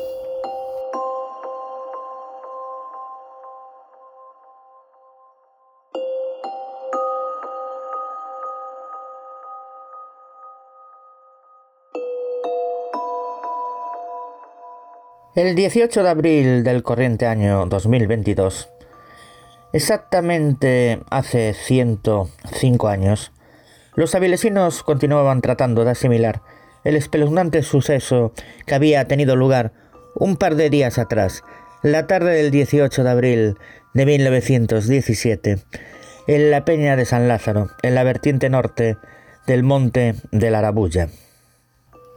Allí fue encontrado al día siguiente el cuerpo inerte del pequeño Manuel Torres Rodríguez, de apenas ocho años de edad. Por si el episodio no fuese lo suficientemente escabroso, los investigadores del caso pronto determinaron que la víctima se había desangrado por completo. En el cuello presentaba dos grandes heridas que indicaban que alguien se había bebido toda su sangre. Ahí comenzó la leyenda del vampiro o sagamantecas de apelativo nada honroso que los medios y la opinión pública otorgaron a Ramón Cuervo, también conocido como Ramón de Paulo, asesino confeso de Manolín. No obstante, y a pesar de los numerosos testigos y pruebas, y pruebas en su contra, este vecino de Llanera, emigrado a Cuba, tardó varios días en admitir la autoría de un crimen planificado, a la par que bastante aleatorio en lo que se refiere a la lesión de la víctima. Poco o nada se imaginaba el padre del pequeño, José Torres el macabro desenlace que tendría la desaparición de su hijo. Él mismo fue el encargado de dar la primera voz de alarma cuando se dio cuenta de la desaparición de su vástago. Tan solo unos minutos antes del cierre de edición de La Voz de Avilés, el hombre se acercó a la redacción del periódico, situado por aquel entonces en la actual calle de la Ferrería, para denunciar la ausencia de Manuel. Lo último que había sabido de él es que se había marchado junto a un desconocido por el camino de la Magdalena a la Ceba. Este diario refleja la angustia de un hombre que apenas unas horas después, sobre las ocho de la mañana del, del día 19, vio cómo se cumplían los peores presagios con la aparición del cadáver de su hijo. Fue una vecina de la familia. Etelvina Suárez Flores, quien descubrió la horrorosa escena. Primero Alberto Carreño, médico forense del juzgado de instrucción, y después José Suárez Puerta y José López Ocaña, expertos encargados de llevar a cabo la autopsia, certificaron que el niño había muerto desangrado. El violento modus operandi pronto evocó otros siniestros crímenes de la época, como el de Gador en Almería o los de Carrer Ponet en Barcelona. Todos ellos sacaron de nuevo a la luz los mitos y fábulas existentes en torno a los hombres del saco o sacamantecas, una terrorífica figura creada por el imaginario popular propia de los cuentos infantiles, que pronto traspasó la frontera de la ficción. Sin embargo, y alejándose de los sucesos paranormales, este asesinato no respondía más que a la vehemencia de un hombre desesperado por encontrar una cura a una enfermedad tan mortífera como era por aquel entonces la tuberculosis. El joven Ramón Cuervo, que tenía unos 25 años en el momento del suceso, había partido hacia Cuba cuando todavía era muy pequeño, con la esperanza de prosperar económicamente, como ya habían conseguido muchos indianos. Todas sus previsiones se vinieron abajo cuando, en 1914, diagnosticaron tuberculosis pulmonar, una sentencia de muerte, según todos los médicos, que le recomendaron permanecer en la isla por los beneficios del clima cálido para su frágil salud. Atormentado, Cuervo acudió a un curandero negro que respondía al nombre de Francisco.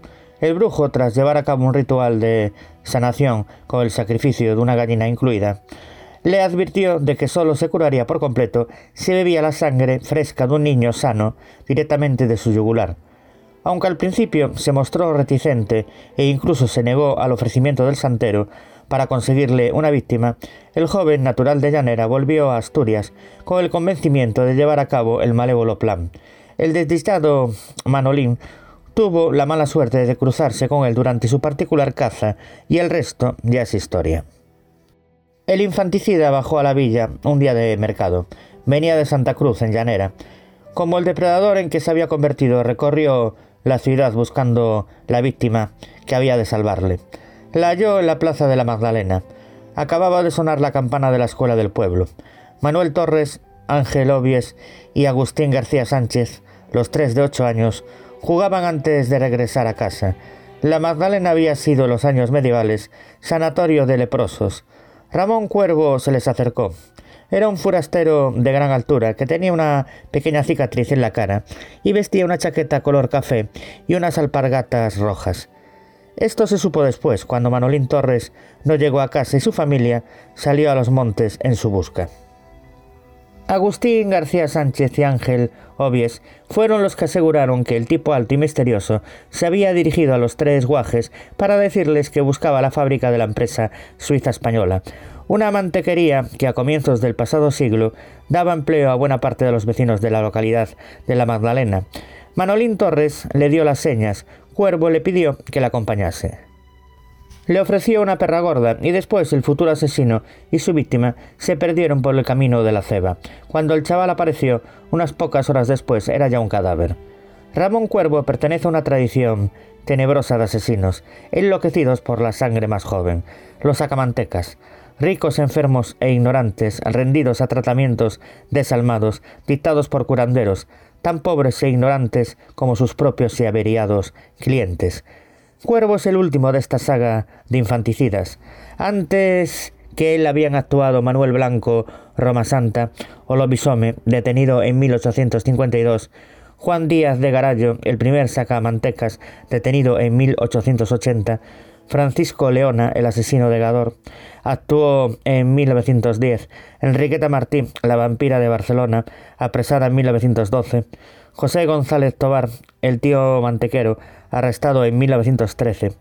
Todos se ensañaron con sus víctimas, mujeres y niños. Muchos mataron, mataron por encargo y algunos por celebrar su poder.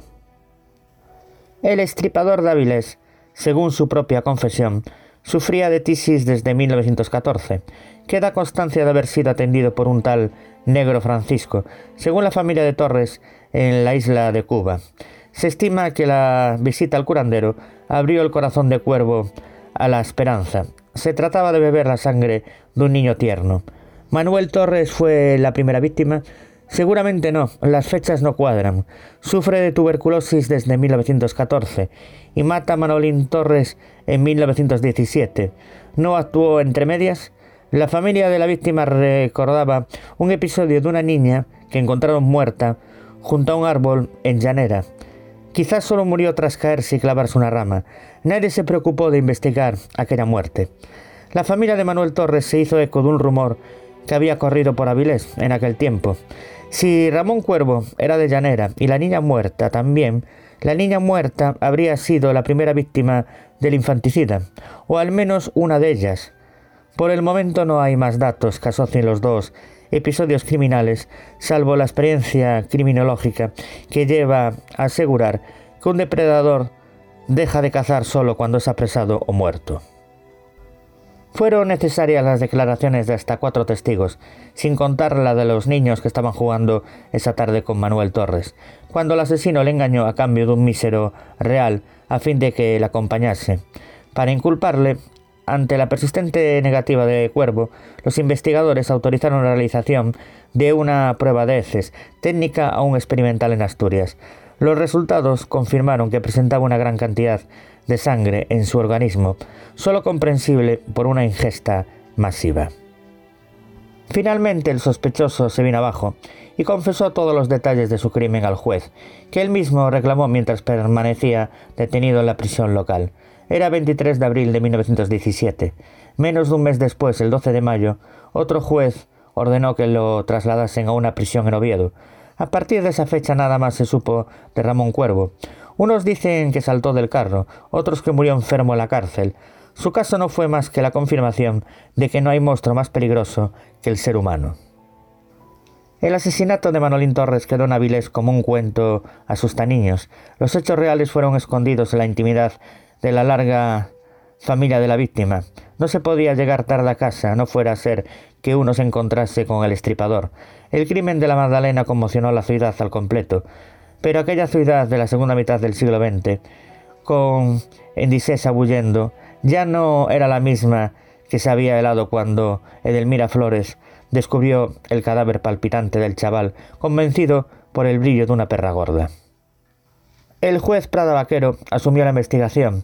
Gregorio Eres y Francisco Roches sirvieron como oficiales. Rafael Hernández como alguacil y los doctores Carreño y Puerta fueron los, médicos encargados de la autopsia. Prada Vaquero comenzó a tomar declaraciones a todos los testigos. Dos mujeres fueron clave en la identificación del asesino, Paquita Obies y Adela Pérez. Las dos señalaron la cicatriz de cuervo como elemento identificativo. Las dos la habían reconocido, le llamaron Ramón de Paulo. La familia de Manolín Torres hace memoria. La noche en que le mató, el hombre durmió aquí en Avilés. Yo la casualidad, porque eso es casualidad también, ¿no? De que entonces nosotros vivíamos en Llano Ponte. Teníamos una panadería donde estaban las cocheras del tranvía eléctrico. Mismamente enfrente había un mesón, uno de esos mesones antiguos, donde venía la gente de Asturias, que dejaba los burros los caballos. Pues esa noche durmió ahí. Se llamaba Casamayo, era grandísimo, aseguró en su día a la Nueva España Sara de la Campa, una de las primas del guaje, la hija de sus padrinos. En Casamayo cayó el asesino, le llevaron esposado por todas las calles de Avilés, le bajaron por la calle de la cárcel Ruiz Gómez, la gente iba detrás de él insultándolo, querían matarlo, y todo. Uno salió con un cuchillo contra él. Aquello fue horroroso, continúa Sara de la Campa. Ramón Cuervo no confesó, mantuvo su inocencia. Por eso el juez Prada Vaquero siguió interrogando testigos. Indalecio Prendes era farmacéutico en Avilés. Procedía de Perlora, en Carreño. Era primo del abuelo materno de Manolín Torres. Fue él quien le había vendido al asesino el cloroformo con el que el infanticida durmió al, al chaval antes de abrirle la garganta. Cuervo le había dicho que tenía que matar a una vaca. La Guardia Civil decidió trasladar al asesino a Oviedo. Su rastro se pierde en Corbera, y en Corbera comienza su leyenda. Ramón Cuervo asesinó al niño Manuel Torres el 18 de abril de 1917. Le abrió la garganta y se bebió su sangre. Creía que aquel era el mejor método para recuperar el aliento que la tuberculosis que arrastraba desde hacía tiempo le había hecho perder. El estripador de Avilés, así le bautizó la prensa del momento. Fue el último vampiro español. Su pista se pierde a la altura de la ermita de la Consolación, en Corbera, camino de Oviedo. La Guardia Civil le escoltaba. Temía su linchamiento. La ciudad reclamaba venganza. Han pasado más de un siglo de aquel crimen, pero su memoria sigue fortalecida entre los avilesinos. Aquel sanguinario crimen terminó transformándose en un cuento para niños malos. Antes de acabar, deciros como curiosidad, si acaso paranormal, que si nos vamos a Vilés, que es de donde sucede el caso, eh, el cementerio más conocido es el cementerio de la Carriona. Es un cementerio espectacular. Y hay muchas leyendas sobre el cementerio de la Carriona en Avilés. Pues precisamente se habla de la leyenda de un niño que aparece en ese cementerio avilesino. Pues precisamente ese niño que se relaciona con una serie de apariciones supuestamente registradas en este cementerio es Manolín, que es donde está enterrado el chico, el niño que mató Ramón Cuervo. Y hasta aquí mi sección por el día de hoy. Recordaros que me podéis encontrar en los blogs leyendas del mundo ceniza.blogspot.com, en el blog misterios de Antonio Ceniza.blogspot.com, en el blog leyendasceniza.wordpress.com y en el blog misterios leyendas de Galicia y Asturias.wordpress.com. También me podéis encontrar en mi propia página web, la de Antonio Ceniza, que es antonioceniza.6t.net. Y en dos programas que codirijo, como son Marín y Ceniza, Misterios Podcast Radio y Misterios de las Noches Gallegas Podcast Radio. También en mi propio programa que dirijo y presento, que es Ceniza la Morte Podcast. Un fuerte abrazo al Lord Sith Walter Sarabia y al metrosexual canadiense John Dee. Y como no, a ustedes, queridos amigos y oyentes de Incógnito File. Y nosotros nos escuchamos en el próximo programa. Un fuerte abrazo.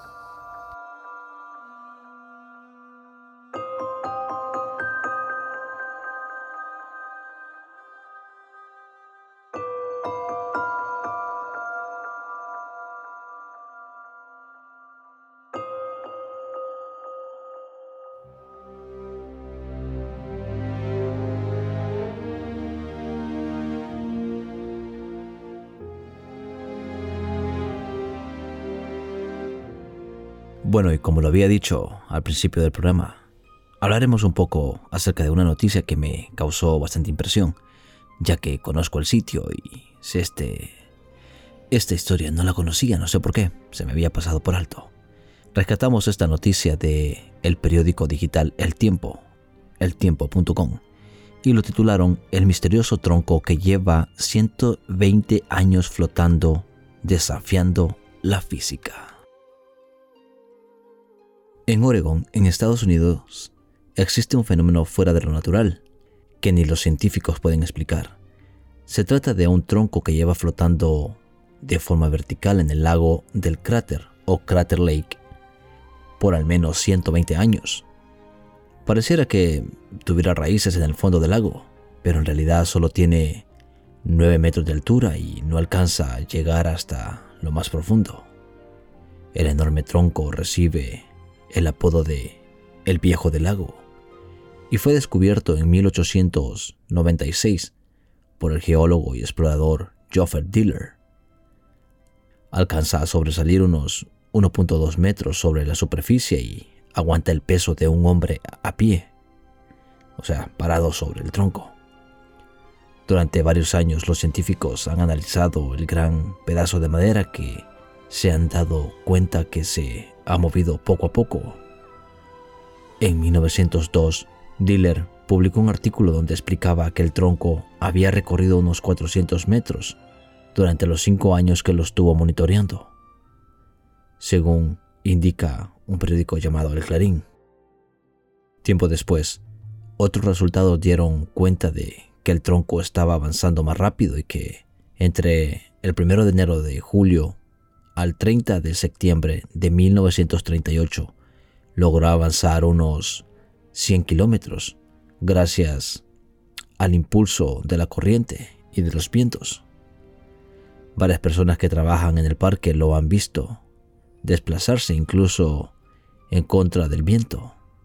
El lago cráter se formó hace unos 7.700 millones de años cuando colapsó el volcán Masama, aunque no se sabe con exactitud desde hace cuánto tiempo este tronco ha estado en el lago. Una de las pruebas que realizaron con carbono 14 le permitió a los científicos descubrir que tiene al menos 450 años de antigüedad, explica el citado medio.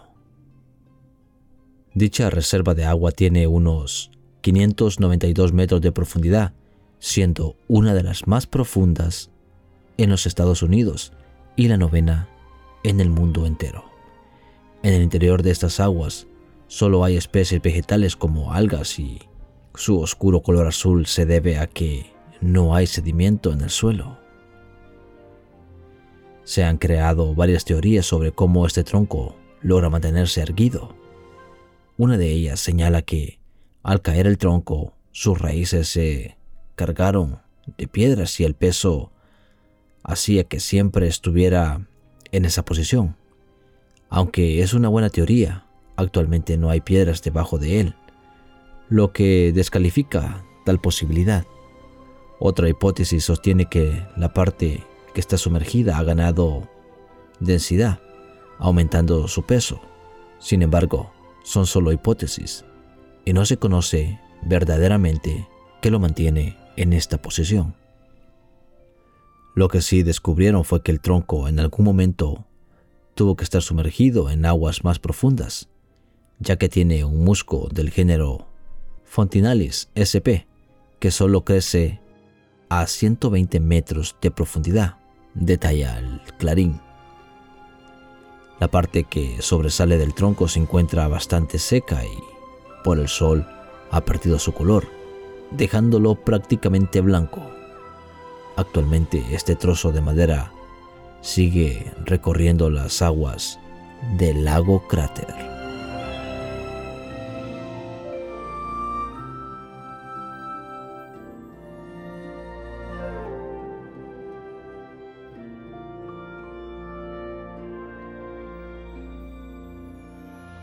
Bueno, como ya saben amigos y amigas de Incognito File, espero sus comentarios sean buenos, sean malos. Déjenme lo que piensen ahí, ya saben. Díganme si conocían esta historia, si no la conocían, pues ya saben, Incognito File siempre trae cosas un poco desconocidas, un poco interesantes, y yo intento hacer mi parte.